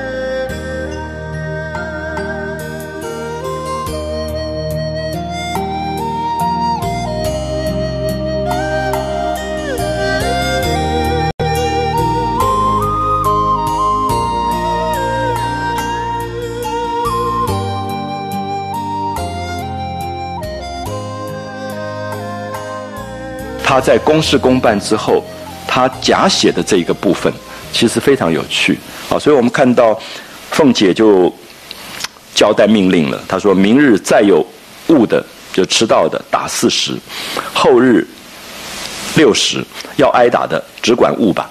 好，你们想挨打，你们就尽管迟到好了。说着吩咐散了吧，所以大家不要看了，就走了。然后窗外众人听说，方各自执事去了。彼时宁国、荣国的两处的执事领牌交牌的人，人来人往不绝。然后暴愧被打的人，含羞也走了。这才知道凤姐厉害，众人不敢偷安，自此兢兢业业，执事保全不在话下。好，到这个地方是王熙凤处理宁国府的这个公务事的时候的一种明快决断，有了一个正面的表现。可是作者立刻就转了，啊，立刻就转，下面马上就这一段出来，就如今且说宝玉，哎，他忽然讲到宝玉了，就宝玉就是那种没事在那边忙来忙去的人，他。今日人众啊，因为做五期，所以来的客人特别多，他就怕秦钟受了委屈。这个其实我相信现在很多读者也读不懂，就是为什么人多了，宝玉就觉得秦钟委屈。那么这里面当然有一部分，我们注意一下，秦可卿是秦钟的姐姐，所以秦钟在这里等于是商家。所以他在这里打理呀，还要应酬啊，大概是蛮累的。那宝玉就是特别特别体贴人的那个人。那这个时候他最好的朋友就是秦钟，所以他就会觉得秦钟很累了啊，大概在那边又磕头又打理，太累，他就想要帮他，就跟他商量说：“哎，我们到后面去找凤姐啊，去去凤姐处。”那秦钟有一点不敢啊，秦钟就说他的事多，说凤姐这么忙，那。况且不喜欢人去，那凤姐不喜欢跟人家这样黏黏哒哒的那种感觉。那咱们去了，她不起烦腻啊，不会腻我们嘛？那宝玉是那种非常自信的人。宝玉说：“他怎么好腻我们？不相干，只管跟我来。”因为宝玉从小是被疼大的，所以这里面跟秦钟有一点不同啊。就是我们说，秦钟其实是一个就秦可卿家，我们说寒门的这种小孩子。那他。因为长得漂亮，所以其实宝玉后来让他跟他一起读书，然后贾母也疼他。可是，在这个姐姐去世的事件里，其实你会感觉到秦钟有一部分还是害怕的，因为他真的是单薄啊，非常单薄。我觉得我常常想到秦钟的形貌、个性，都想到“单薄”两个字，就是其实有人爱他、疼他，他福分不够。其实秦钟后来没多久就死了，而且他也没有宝玉的那个分寸。后来就是他姐姐过丧办丧事在庙里头，他就去压着一个尼姑在那乱搞，后来被宝玉抓到之类的。就是其实秦钟是那种小孩子，可是有一点不懂事的那种感觉啊，所以后来夭折了。所以我们可以看到，我讲到单薄这个字，我觉得秦钟的个性在这个小说里其实描绘不多啊，可是你大概可以看到一个清秀可爱的腼腆的一个男孩子，可是其实福分不是那么厚重的。啊，不是那么厚重，那这个时候他就有点怕怕的。那宝玉当然公子哥，而且从小那么多人宠他疼他，所以他根本不怕。他说：“哎，王熙凤怎么会逆我们？凤姐怎么会逆我们？”他说：“你不要怕，不相干，跟我跟我来。”就拉了秦钟，就直至报下，就到了王熙凤的这个办公厅。那凤姐才正在吃饭，看见他们来了。就笑着，很高兴，好长腿子，快上来吧！你看到这种话啊，有没有发现王熙凤绝对不会在公众场合讲的，完全是她疼爱的人啊。说你们真是会跑啊，跑到这儿来了，就说快上来吧，那就是上她的炕了。那所以其实这里面就是很亲啊，很亲的感觉。所以你注意一下，这个女强人绝对有她这一面的啊，不是我们永远看到就是那个板着脸的那个女强人，她有很人性的那个可爱的部分。可作者一定是在做对比，这一段最明显看到。刚刚打完人，立刻写的就是宝玉来了，然后凤姐就变了，好，所以这个王熙凤的那个女性的温柔、妩媚的、温暖的部分立刻就出来啊，这个就是绝对是文学上聪明的地方。所以我常常跟很多朋友提到说，写小说其实最难的是这个东西，就是我们心眼当中如果认为人好好到极致，坏坏到极致，你就千万不要写小说了，因为那样小说不会写得好。因为小说里的人绝对不是这样子，就是他都是多面的，都是一个非常人性的一个状况，啊，所以我们会发现说，这里面也让我们开始学习到怎么去观察人，啊，他的各面。所以有时候你会觉得，你碰到一个企业的女强人，那种手上动一千案子都是上亿上亿来往的这样子，然后你会发现。坐下来，他的那种旁边人都紧张的不得了。然后你忽然跟他提到说：“哎，你最近有没有去游泳？”的时候，他忽然跟你开始谈他的很多很多事情。有时候我会想到这种小事件很好玩，就是他其实有一个他的孤独或者他的柔软的部分。那那个部分其实他也平常人也不敢触碰，因为他已经扮演了一个角色了。那那个角色他也拉不下来。可如果你跟他变成一个不是那么有利害的关系，如果有利害，当然。不行，因为他们立刻也看出你你有什么心思。可是有时候你会感觉到说，你问他一些私生活上的一些小事的时候，他忽然他就放松了。你也等于帮助他从那个刚强的僵硬到已经不能柔软的部分里面又放松下来、柔软下来。好，所以有时候其实注意到这里面，我们看到王熙凤，其实这个时候宝玉来找他不是烦他，因为他这么忙。你会觉得又多给他事情，其实他是放松，他反而是休息。就宝玉来跟他闹的那个状况，其实变成了他生活里面的一个快乐的一个小事件。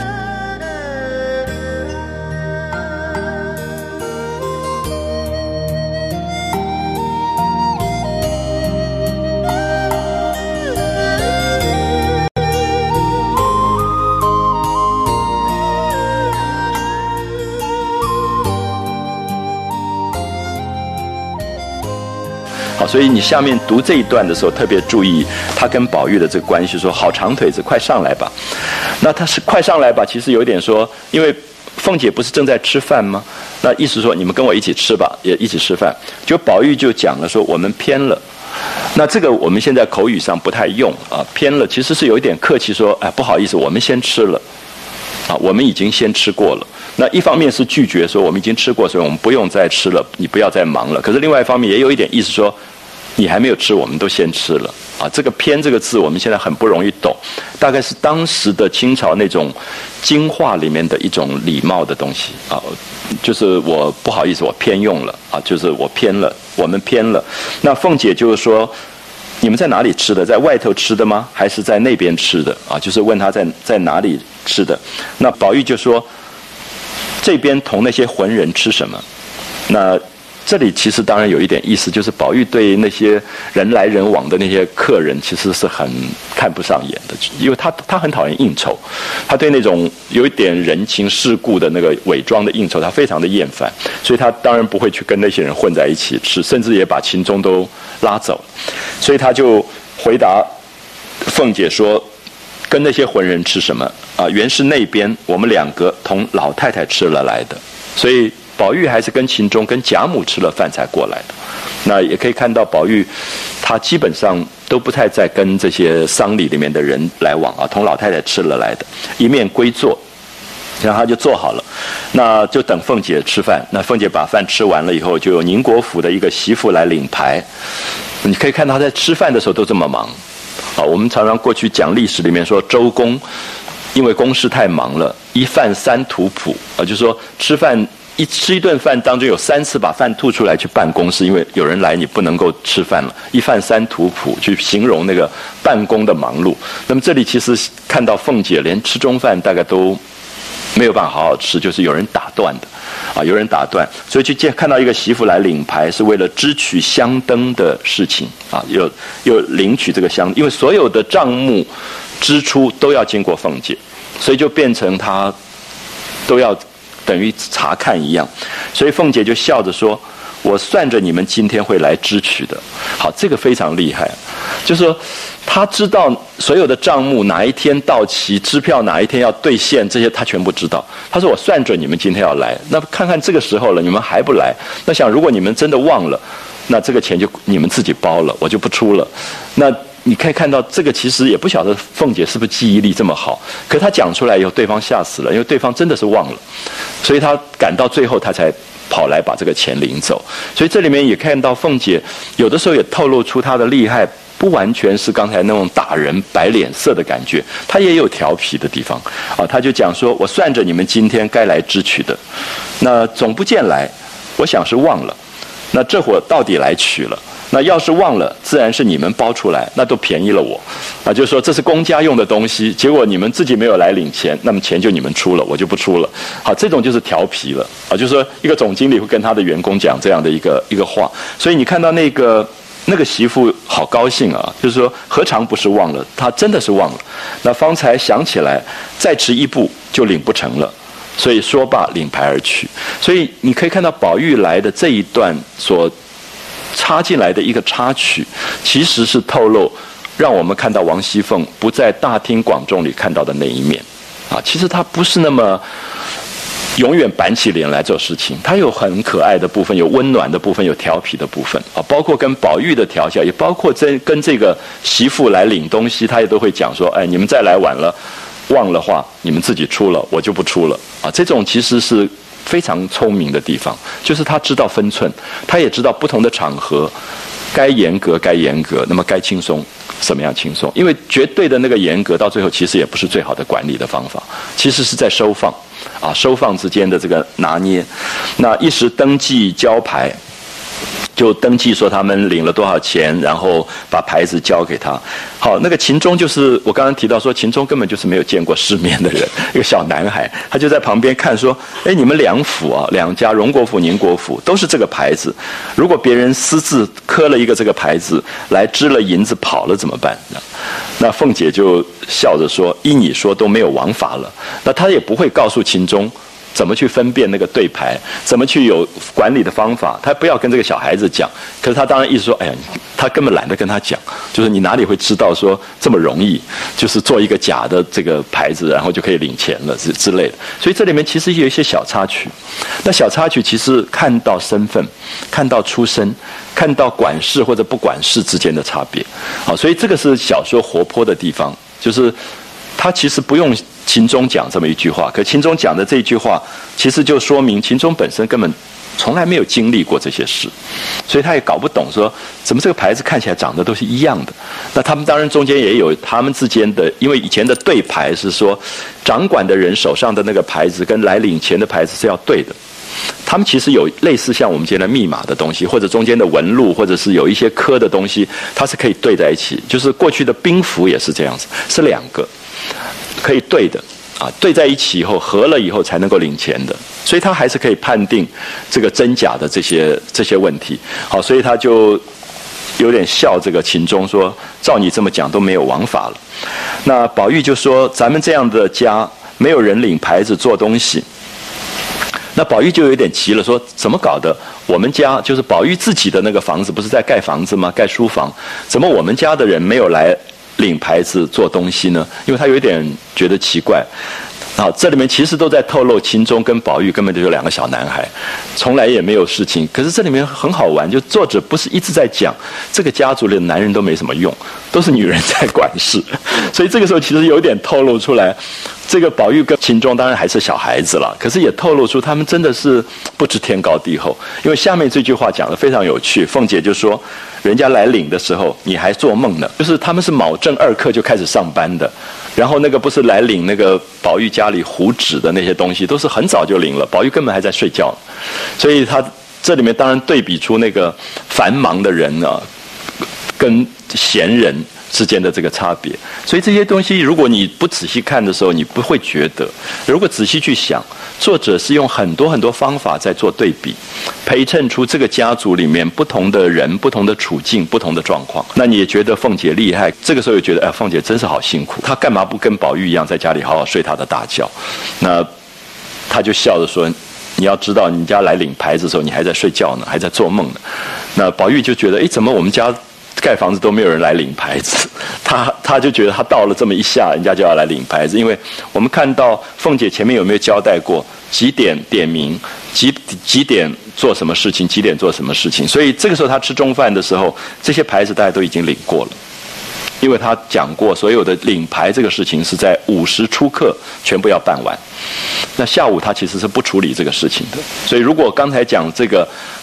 来领香灯钱，这个人晚到一步，他就过时了。过时，凤姐就不给他钱了。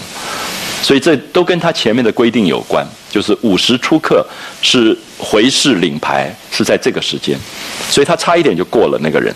好，所以也许大家可以连起来跟前面他的那个立下的约法三章中间的关系啊。所以凤姐就笑这个宝玉说：“人家来领的时候，你还做梦呢。”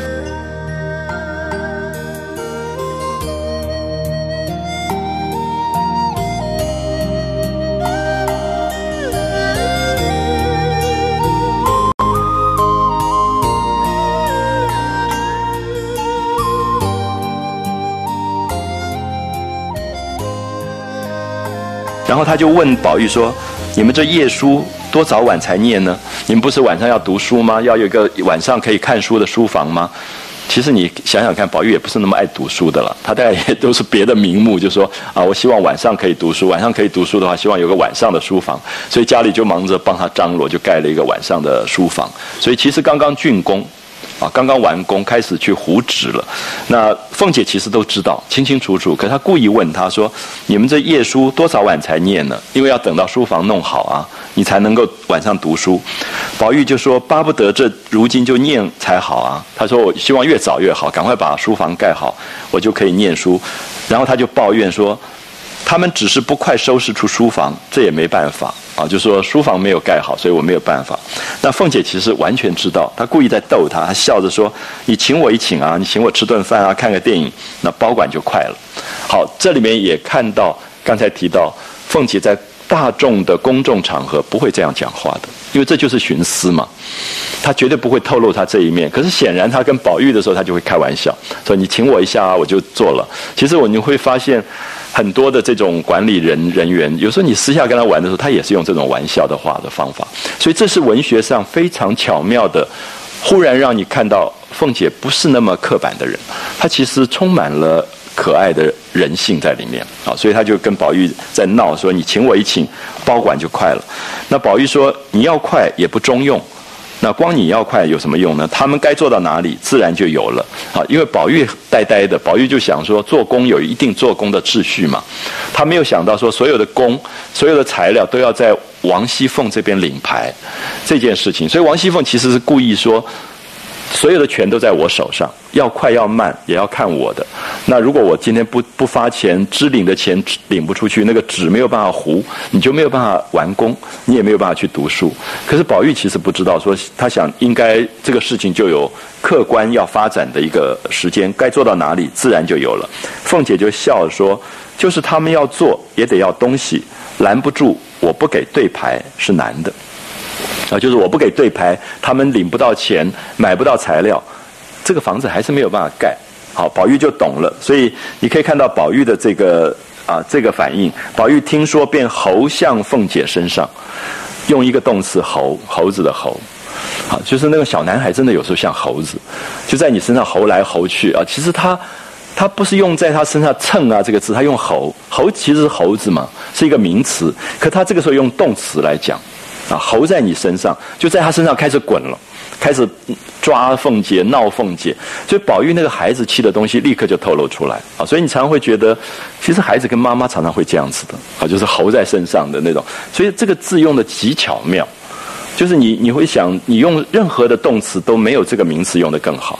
啊，就是我常常觉得那个男孩子真的就是猴，嗯，猴急啊，那种急得不得了，就在他身上蹭来蹭去的，然后就在那边撒娇，然后猴在凤姐身上立刻要牌，说好姐姐给出牌子来，叫他们要东西去，啊，就说你赶快给他们东西，就是那种小男孩不知道事情的复杂，然后就觉得撒个娇，东西就就有了。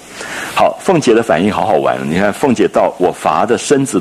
上生疼，还搁得住你揉搓，好，就说他累得不得了，他早上那么早就起来了，那一大早就在那边办事情办事情。他说我累得我身子上都乏的要疼得不得了，还搁得住你揉搓。你放心吧，今天才领了纸裱糊去了，所以他才告诉他真话，说其实今天早上已经领了纸，已经去糊了。那这个纸一糊好，房子就可以用了，这个书房就可以用。所以这一段是插曲。在这个整个王熙凤协理宁国府这一段，根本是一个小事。可是，大家可以判断一下，这个小事有跟没有的差别。就是这个文学作品，如果少掉这一段，你大概只觉得王熙凤厉害，可是厉害的干巴巴的。可是如果有这一段，那个厉害里面就有人性，就开始有了很多温暖的东西。所以文学的写法的难度啊。在这里面是怎么样子了解人啊？怎么懂人？而宝玉跟秦钟也在这个时候被带出他们那种小男孩不知世事的那种状况。虽然我刚刚提到说宝玉跟秦钟是小孩子了，你这个时候不能苛责他要管事情啊，担当重任。可是我常常在读到这一段说，这十三四岁这两个小男孩啊，再长五岁，到了王熙凤这么大，我看也不见得能办事，因为根本没有训练。可是王熙凤真的是完全是被训练出来可以管家的。啊，可以处理事情的，所以我想这里面当然让这个作者后来在晚年回忆自己的家族的时候，其实有很大的感慨，也觉得自己到后来一事无成。啊，我们看到前面宝玉一出场讲的就是作者一事无成，就是他他觉得他自己很惭愧，就比起这个家族里面所有的女性来讲，好像什么事也没有做，也没有真正担当家业里面的这个这个重担的部分。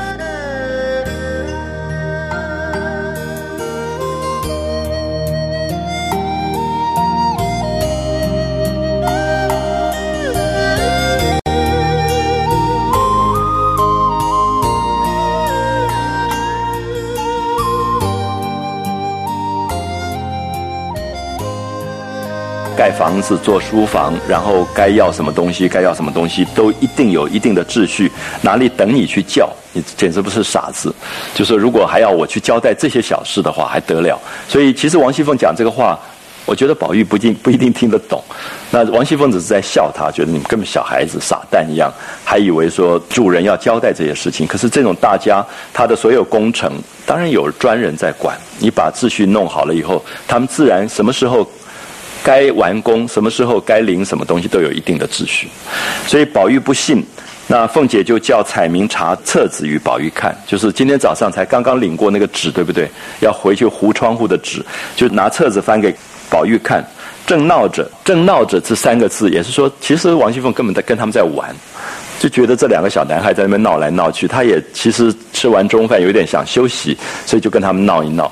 那么根本没有把他们当正经的大人这样来处理，所以就用了这三个字“正闹着”，所以又插进一个插曲。好，这个插曲很有趣，就是贾琏带了黛玉去探病了，走了。那么探病的人回来了，就是有一个丫头叫昭儿。那昭儿是陪着贾琏，因为贾琏出去以前，这种主人出去一定要带着佣人，因为在路上吃住啊、穿啊这些东西都要有人照顾，所以就派了昭儿过去了。那昭儿等于是王熙凤的眼线，当然我们这样讲很难听了，这个太太还派个眼线跟着丈夫出去。可王熙凤当然是这样的人，王熙凤就看昭儿回来了，所以就讲了说现在到了哪里，然后在路上如何如何，然后。这个啊，他特别提到，就是说林姑老爷已经死了，就是林黛玉的爸爸已经去世了。林黛玉爸爸已经去世，表示说必须短时间回不来了，因为要办丧事啊，要办丧事，而且要把父亲的灵送回苏州，啊，送回到苏州去。所以就交代了这些事以后，所以就昭儿才跑回来，因为贾琏交代可能要在那边过久一点，所以要把大毛的衣服啊什么再包一些料理一些。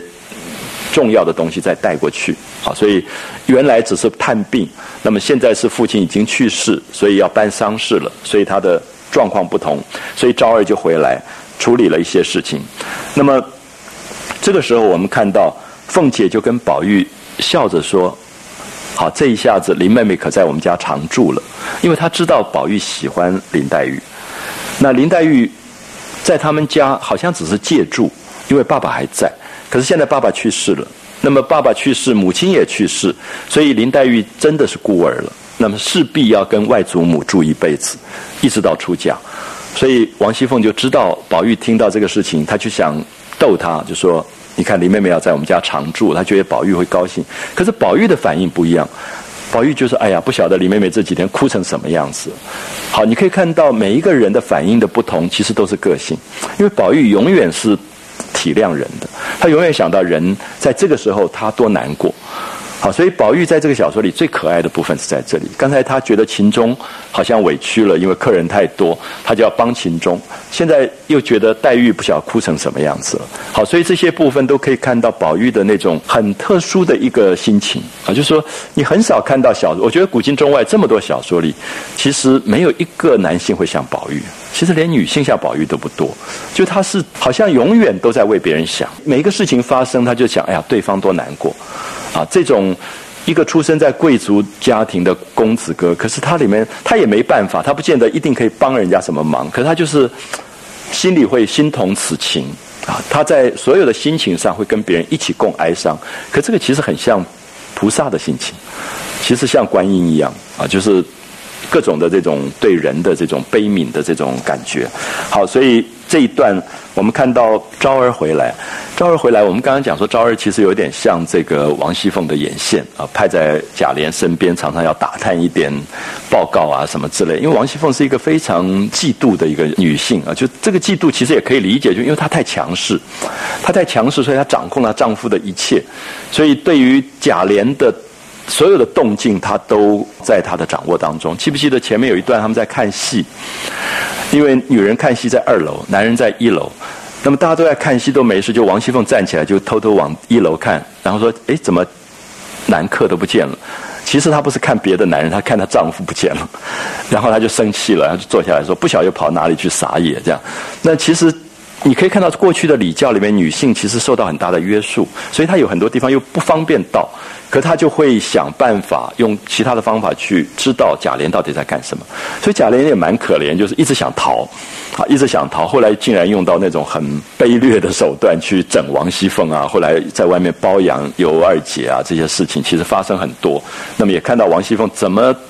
想要去控制丈夫，其实也控制不住，啊，所以这里面其实我们看到王熙凤很想要打听贾琏在路上到底怎么样的，那之类的事情，可他又不方便讲，因为宝玉、秦钟在旁边，啊，有外人在旁边，他也不方便讲，所以等一下你可以看到一段一段，前面是他问现在怎么样了，啊，林姑老爷去世了，所以要送灵到苏州，大概要年底才回来，如果要到年底回来，所以要多准备一些衣服，因为天气会。太冷，所以就特别请昭儿回来带大毛衣服几件去。他就跟宝玉讲说：“你林妹妹可在咱们家常住了。”宝玉道：“了不得，想来这几日，他不知哭的怎么样呢？”说着蹙眉长叹。宝玉永远就是这样，他也只有叹气难过，跟对方一起悲哀，可他也不知道怎么办。所以这是很典型的这种宝玉的个性。那凤姐见昭儿回来了。当着人未及细问贾琏，注意，他真正关心的其实是贾琏，因为这个眼线回来，他真正要问的说贾琏到底怎么样，在路上有没有乱搞之类的事情。可是他当着人，他就未及细问贾琏，心中自是记挂。那待要回去，可是事情又烦啊，这么多事情，一时去了，恐有些失误，惹人笑话，少不得耐到晚上回来，所以一直忍耐到了晚上，因为他很急着想知道。很急着想知道她丈夫在路上到底怎么样，可是因为事情太繁杂，她怕走了，到时候出了什么事也不好，所以她就一直忍着，忍着到了晚上回来，就令昭儿进来细问一路平安信息，就路上到底怎么样，平不平安呐？有没有生病啊？然后赶快就打点大毛衣服，就是他们要过冬的衣服，和平儿亲自检点包裹。然后再细细追想所需何物啊，仔细的在想说还有什么东西可以带去，一并包藏交付昭儿，最后才是重点，就细细的吩咐昭儿好生在外小心服侍，不要惹你二爷生气，时时劝他少吃酒。别勾引他认得混账老婆，这个最后一句是最重要的，就是因为她一直，她其实对她丈夫也很清楚。那个贾琏没事就要跟外面的女人勾勾搭搭的，所以她说她，可是她不好意思说她丈夫不好。你可以看到这里就是一个过去的那种豪门的女性，她在处理丈夫的事情的时候，她一定是指责丫头的。你你们不要勾引着她去跟这些坏女人在一起，这样可以了解吗？因为。不管怎么样，都是贵族的身份，她不能讲贾琏这个低三下四，她他骂的还是昭儿，说你们不要勾引他去认得那些混账老婆。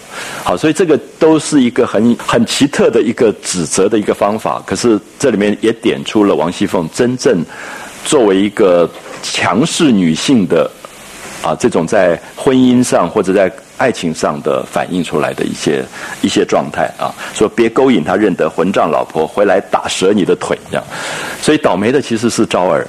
那这个男的要在外面拈花惹草，关他什么事？可是过去的伦理一定是这样子，因为你就是看守者啊，你就是眼线，那你也有巨大的责任啊，所以这些丫头其实就很倒霉的，常常。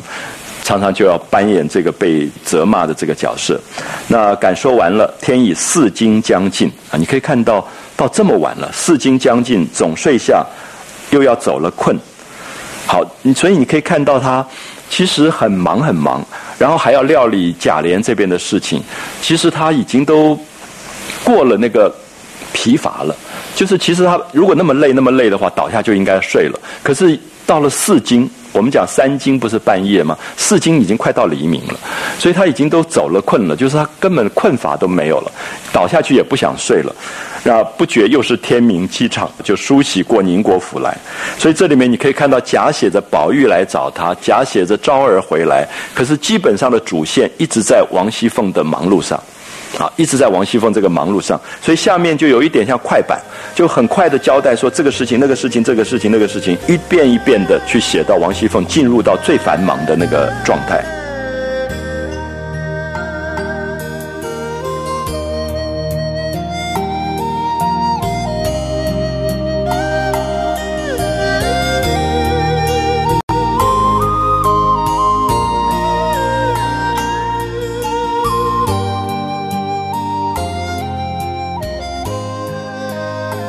贾珍因见发引日近，发引就是说真正要去埋葬了啊，入土的日子越来越近，就过了七七，那亲自就坐车带了阴阳司隶，就是管看风水啊这些人，就往铁槛寺来踏看祭灵所在啊，就是将来要祭灵的这个地方，然后一一嘱咐住持色空啊，这个庙里面的这个出家人，好生预备新鲜陈设。多请名僧啊，就是交代，因为他们知道这个丧事会有很多很多的国家重要的人都要到，所以他要先去看这个庙情况。因为我们讲过，铁槛寺是这个家族的家庙，贾家的家庙。那我们讲过，铁槛是门槛啊，是门槛。我们古代的那个门，现在庙里面也有，就是你要跨那个门槛，那个门槛多半是木头做的。那铁槛寺意思是说，宋朝的范成大。曾经写过一个诗，就是不管你做什么样的铁门槛，终须一个土馒头。就说你怎么做门槛挡住死亡不进来，死亡最后一定会进来。所以铁槛诗的意思其实是有点让你觉得，大概就是这个家族做丧事都在这里，所以用了铁槛，那就是铁的门槛。可是铁的门槛挡不住任何东西，就死亡照样会来。所以他隐喻了范成大的这个诗啊，就是这个不管你。怎么样的铁门槛，终须一个土馒头这样的一个一个意思，所以他就在铁杆寺里面勘察了一下，然后就吩咐说，一定要把陈设的东西都要做得很周到、很好、新鲜的陈设，然后多请名僧以备接灵使用啊，多找一些和尚高僧，然后到时候灵移过来的时候要接灵使用。那色空忙看晚斋，就赶快准备晚饭，希望这个贾珍留下来。用素斋啊，在庙里用素斋。那贾珍也无心茶饭，因为天晚不得进城，就在净室胡乱歇了一夜，就在这边庙里面住了一夜。次日早，第二天一早便进城来料理出殡之事。所以下面开始大概就是真的要出殡了，所以变成一个非常巨大的场面。那这个大场面其实整个就是在讲贾家的那个排场啊，你会觉得有一点。官样文章的感觉，谁来了谁走了，谁来了谁走了。可是文学上的手法是用这个东西推出了场景。假设是电影的话，几乎像一个巨大的一个远景，去拍出了这个丧礼的这种盛况。那这里面就假写了一个非常有趣的人物，就是北静王。北静王是《红楼梦》里面到现在大家都觉得非常不可思议的一个人，就是一个不到二十岁的一个王。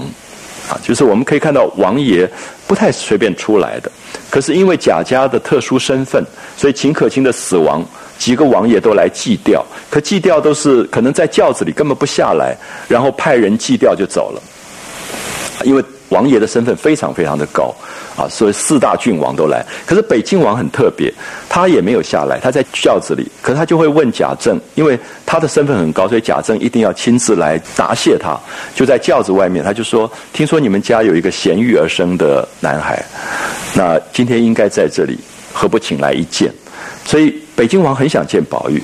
所以宝玉赶快就脱了校服，换了吉服，就见了他。可北京王在这个小说里，大概以后出现几次都是这样的状况，就他常常会提到宝玉，很想见宝玉，可他们中间好像也没有真正很多的交往。所以北京王一直是一个非常神秘的角色，就是你觉得这个小说里的一个非常特殊的一个王啊，年轻的一个王。可是他对宝玉好像有一个什么前缘，可是这个前缘又在这一世当中，因为身份的特殊，中间又很隔离，每次讲话都很客套。好，所以这个角色写的非常非常的好。我觉得小说里面的这种暗喻，其实非常不不能够解啊。其实你很难用常理说，为什么作者花了这么多的心思去写北静王这个角色？因为我很希望大家等一下读到这一段的时候，你去感觉一下北静王的出场。大概在所有的拍成电影、电视里都没有北静王这个角色，因为从来没有人觉得他重要。可是我觉得北静王在这个小说里是一个非常非常重要角色，因为他。总是隔几章就出来一次，就问宝玉怎么样，关心的不得了，可是又永远很疏远，好，非常疏远的那个感觉。那么这里面到底作者安排的这个北静王是在什么样的状态？其实我们并不完全可知，可他绝对不是一个等闲之辈，绝对不是一个像其他的郡王那种像点缀一样的人物，因为他跟宝玉之间好像有一个什么很深的缘，啊，所以我我很希望大家注意。这一段，因为他这是第一次出场，啊，北京王第一次出场，所以我们下面看一下这个整个出殡以后这个呃大场面的事情。好，我们就看到料理出殡，然后就派人到铁槛寺连夜修饰停灵之处，并除茶等项，因为所有人祭吊都不到贾家了，要到铁槛寺去祭吊，所以整个铁槛寺要先布置起来，要。安排除查这些项目接灵的人口，那里面凤姐见日期有限，也预先逐细分派料理，一面又派荣府中车轿人从跟王夫人送殡。好，所以这都是凤姐要做的事情。好，又顾自己送殡去站下处。好，下面就开始一连串的讲到凤姐处理的事情。我不知道大家会不会觉得，它就有一点像用电影的蒙太奇剪接。说凤姐处理这个事，又这个事，又这个事，又这个事。好，我念一下，大家感觉一下那个速度。就是我刚刚说，在戏剧里面常常用慢板、摇板慢慢唱唱，最后就是快板，越来越快，就是它节奏开始快了。那么节奏快，就是表示凤姐的忙碌越来越加重，越来越加重。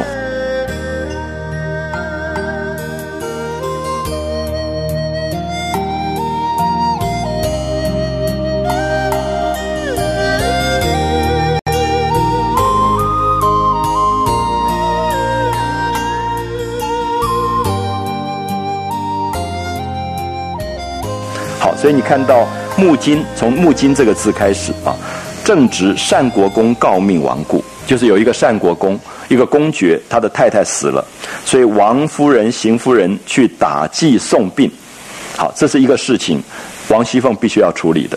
西安郡王王妃的华诞啊，西安郡王的太太生日要送寿礼，又要王熙凤要处理。好，郑国公诰命。郑国公这个公爵的太太生了长男，啊，这个孩子生了一个男孩，预备贺礼。这是第三件，第四件又有胞兄王仁，就是王熙凤自己的亲哥哥王仁，连家眷回南方去，所以立刻一面写家信禀叩父母，因为王熙凤是嫁到贾家的。所以这个时候，他赶快托人带信，托他哥亲哥哥回到南方去。那么写信给爸爸妈妈，带了很多送的物件。这个又是一件事情。然后接着又有迎春染病，啊，这个贾家的第二个女儿迎春生病了，每日请医服药、看医生、喜帖、正源、药案等事。好一连串的事情，所以这个就是我讲的快板，就是速度越来越快，越来越短，告诉你说这个是这个是这个是，一切的事情都在都在发生，所以这些事情其实都不是重点，你不见得一定要知道内容如何，可是你感觉到好忙啊，一大堆事情在发生啊，好像同时。发生了这么多的事啊！有人生孩子要送礼，有人这个死亡你要要去祭吊，然后有人过生日要送寿礼，然后哥哥要回南方要赶快带东西给爸爸妈妈，几件事情同时在发生，而且又兼最后是发引在耳，就说已经要发送了，就是这个丧事要开始进行，所以忙得凤姐茶饭也没工夫吃得，坐卧不能清静，啊，就是到了这样的一个程度。她到了荣府，她回到荣府，宁国府的人就跟到荣府，因为很多事情还没料理完。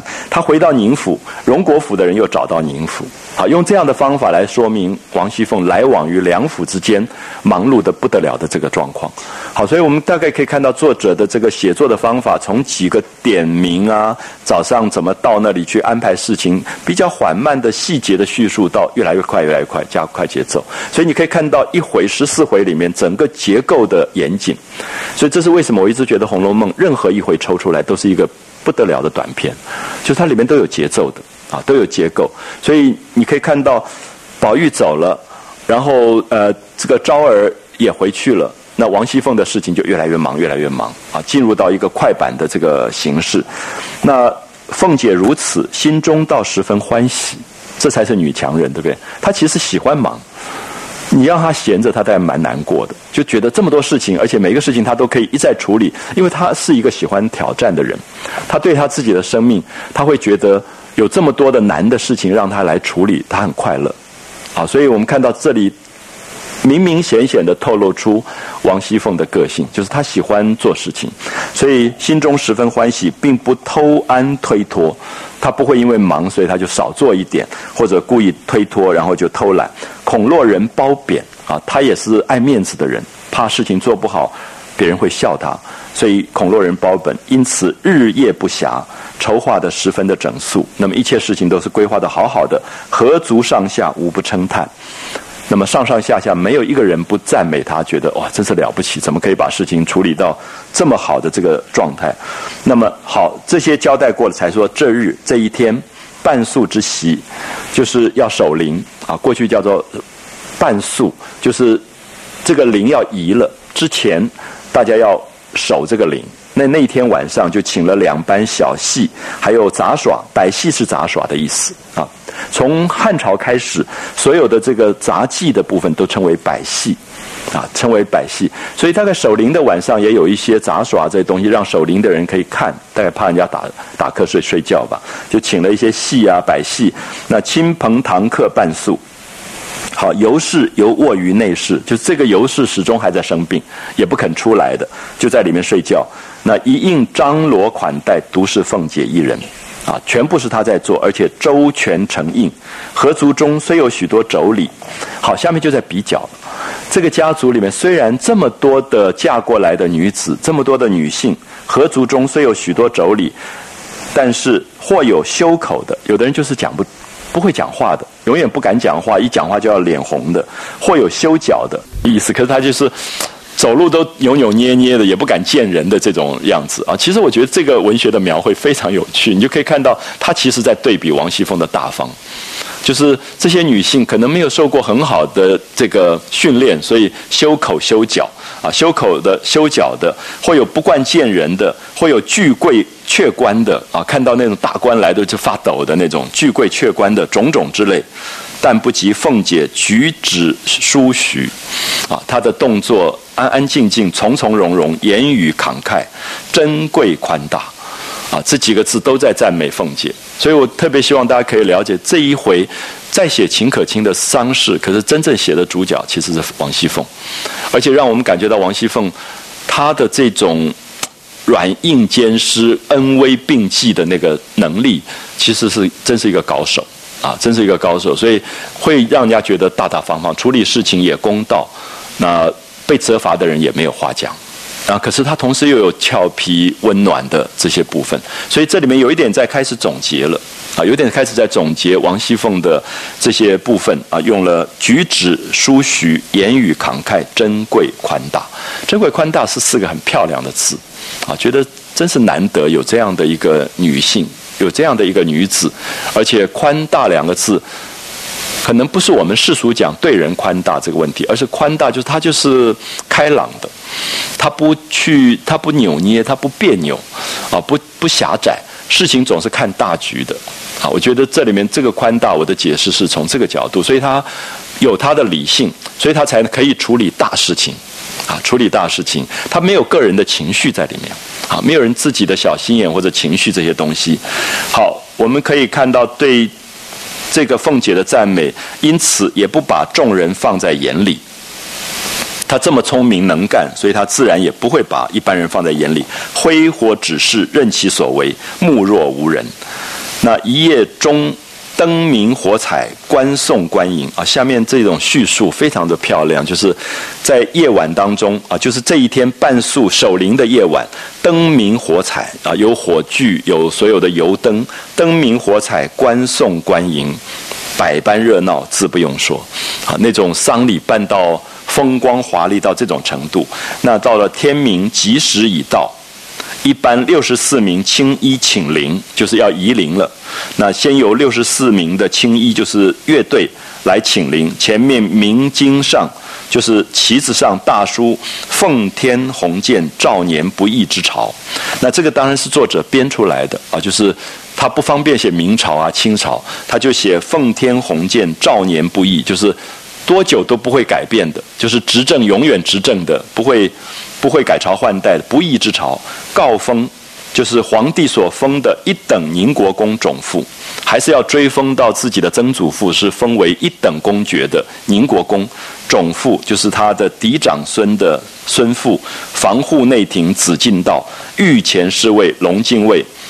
好，你可以看到古代非常讲究这种官位啊，这种名衔啊，所以有时候一念起来就是一长串。以后的人拿到我们现代人的名片，大概也差不多。有时候我看到一个人名片还印到反面去了，这样 那个挂名这么多的，那过去也是，就是他要列出好多，从从从家族最伟大的人开始算起啊，说怎一代一代这样来算。那有些东西不太容易懂，就是享强寿。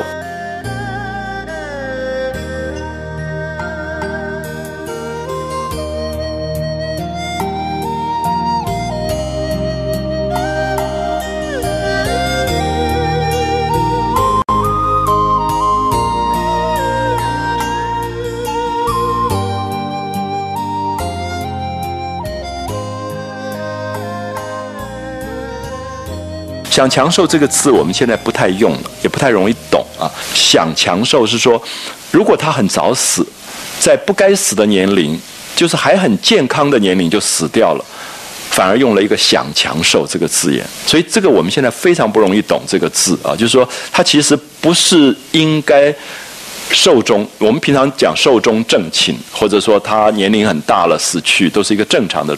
那么秦可卿不到二十岁就死了。所以有点身体还很强健，所以就死掉，说享强寿，可是还要认为是享享有一个强寿，所以这个古代的文字是在绕这个东西，就是表示再不吉利的事、不好的事，要把它变成好的事情，所以就用了享强寿这三个字啊，就寿终于强健之年的这个意思来讲讲它享强寿甲门秦氏宜人的灵位，然后一应的执事陈设皆系。现赶着做新做出来的。啊，所有的这个刀斧旗这些旗子啊，都是新做出来，一色光艳夺目。那宝珠，宝珠就是那个自愿做他义女的，因为他没有子嗣，没有子嗣的话，死亡的时候没有孝子孝女。所以其实场面是很不好看的，所以宝珠就自愿，我们也不知道是不是自愿。这种大户人家其实也很容易就让人家变成自愿了。所以这个宝珠就自行为嫁女之礼，摔丧驾陵，十分哀苦，就是在灵前要一路的摔那个瓦片，然后要磕头啊，哭哭泣，摔丧驾陵，然后观客送殡的。好，下面你可以看到，当然大家不一定要细记了。我觉得作者只是用文学的写法，让你知道。这个丧礼多么多么惊人啊！郑国公牛青之孙献席一等伯牛继宗来了。好，李国公柳彪之孙献席一等子柳方来了。齐国公陈毅之孙世袭三品威震将军陈瑞文来了。治国公马奎之孙世袭三品威远将军马尚修来了。好，我们可以看到，这个其实有点像我们今天在那边通报一样。好，通报一样，谁到了？谁到了？谁到了？那么秦可卿这样一个小小的家族里面的一个女子的死亡，这里的排场绝对不是秦可卿可以想见的，其实就是家族的官场地位，啊，官场地位。所以作者一定要用这么长一段，其实你念下去你都觉得很烦了。可是你可以看到，这个绝对是文学写法，啊，这个文学写法是告诉我们说，这就是排场。啊，排场修国公侯小明之孙世袭一等子侯孝康，啊，他到了；单国公诰命亡故。刚才不是讲到单国公他的太太死掉吗？所以他的孙子时光珠守孝不曾来得。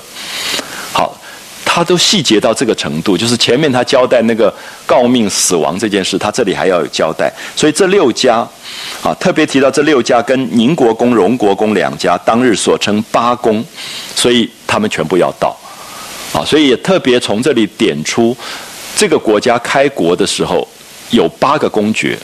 大概有一点隐喻清朝的八旗，啊八旗，所以其实你可以看到贾家就占了两个两宫，其他的六宫都到啊都要来，除了那个单国公的诰命亡故以外，他们守孝不能来。那么其他的这六家跟宁荣二家当日所称八公的便是好，这还不。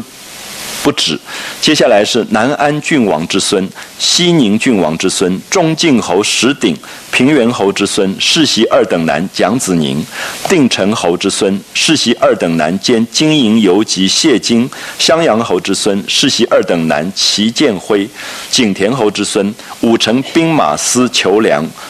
锦香伯公子韩琦、神武将军公子冯子英、陈野俊、魏若兰等诸公孙王子不可枚数。其实好长一段，可是我希望大家了解到，你在读这个小说的时候，有时候你会觉得这么长一串干嘛这样？可是文学的写法一定需要这个东西，因为他在讲场面，啊，他在讲一个场面，而这个场面也铺叙出这个家族的非同小可，而且这里面还有一个东西，就是等一下。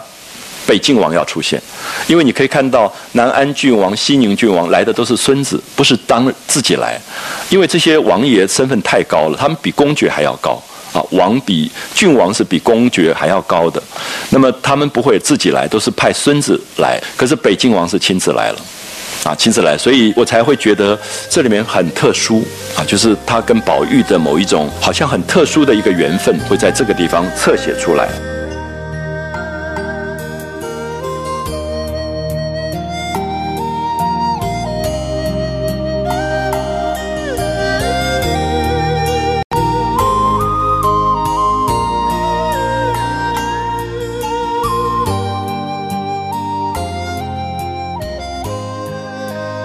堂客算来亦有十来顶大轿，三四十顶的小轿，所以你可以看到，大概今天的话就是那种黑头兵士车，不晓得塞满了，连加下大小轿车辆不下百余十乘，啊，百余十辆的轿子车子，连前面各色执事陈设摆药，浩浩荡荡一带摆三四里远。你看这个三这个丧礼是。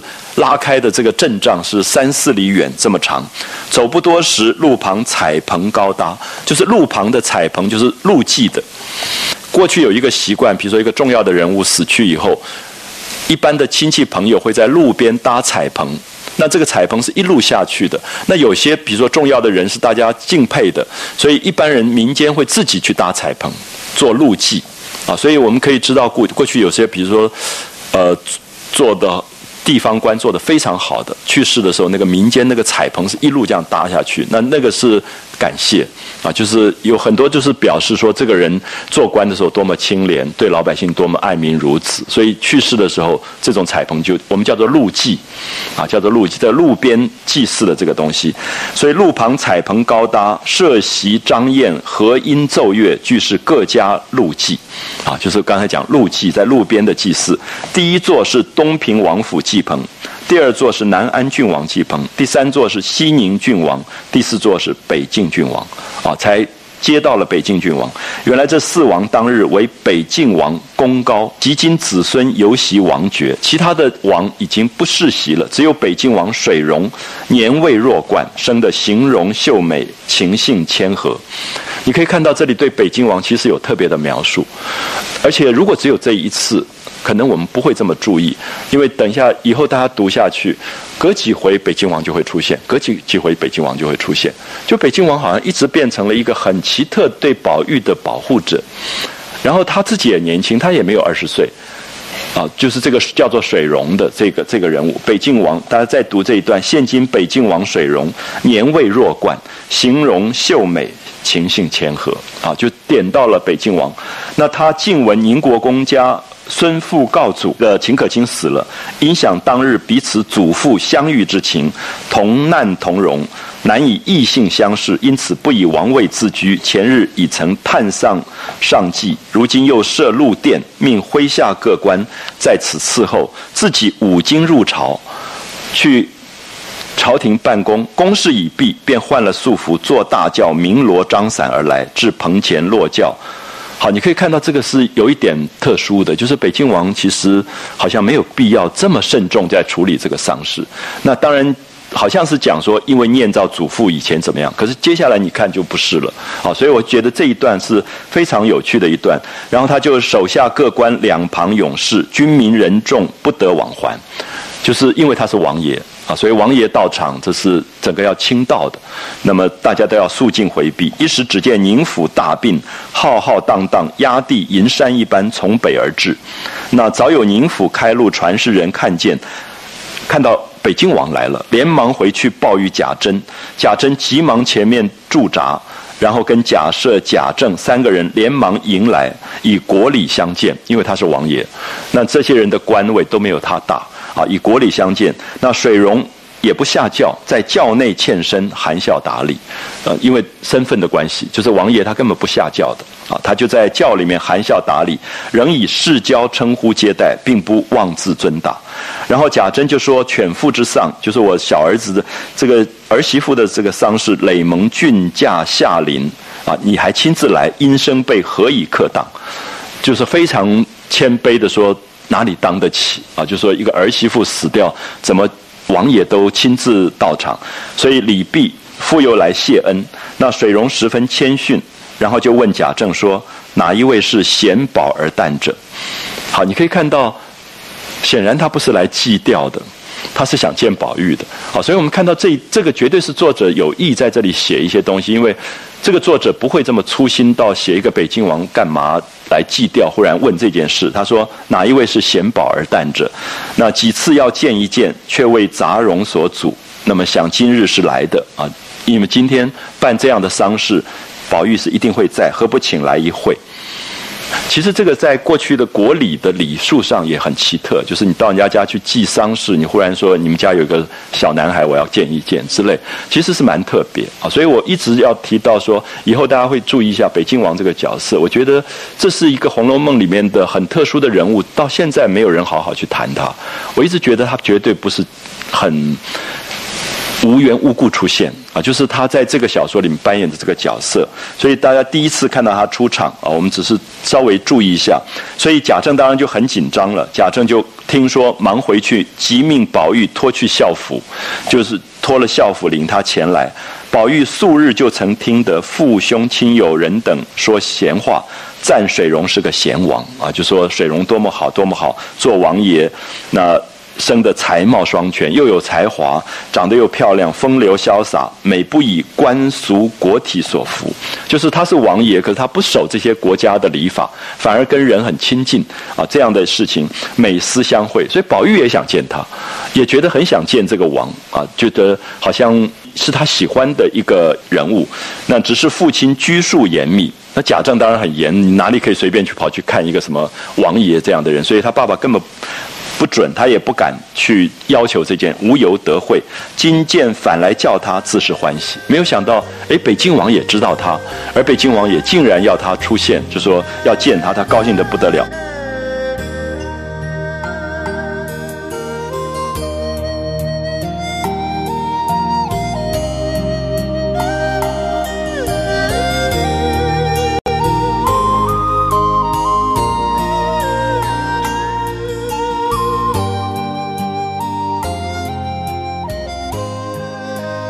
一面走一面找，瞥见水溶坐在轿内，好个一表人才。好，所以我们看到这一段的描绘是希望大家注意，因为你现在看不出来啊。我第一次看的时候，我也不觉得这一段是特别要写，因为后面你又看到北京王又出现，常常这种状态出来。那北京王常常没事就要来问说宝玉怎么样。那么这种很奇特的一种，我觉得人世间的有一种知己，其实很奇怪，就是他没有什么接触，可是他有一种。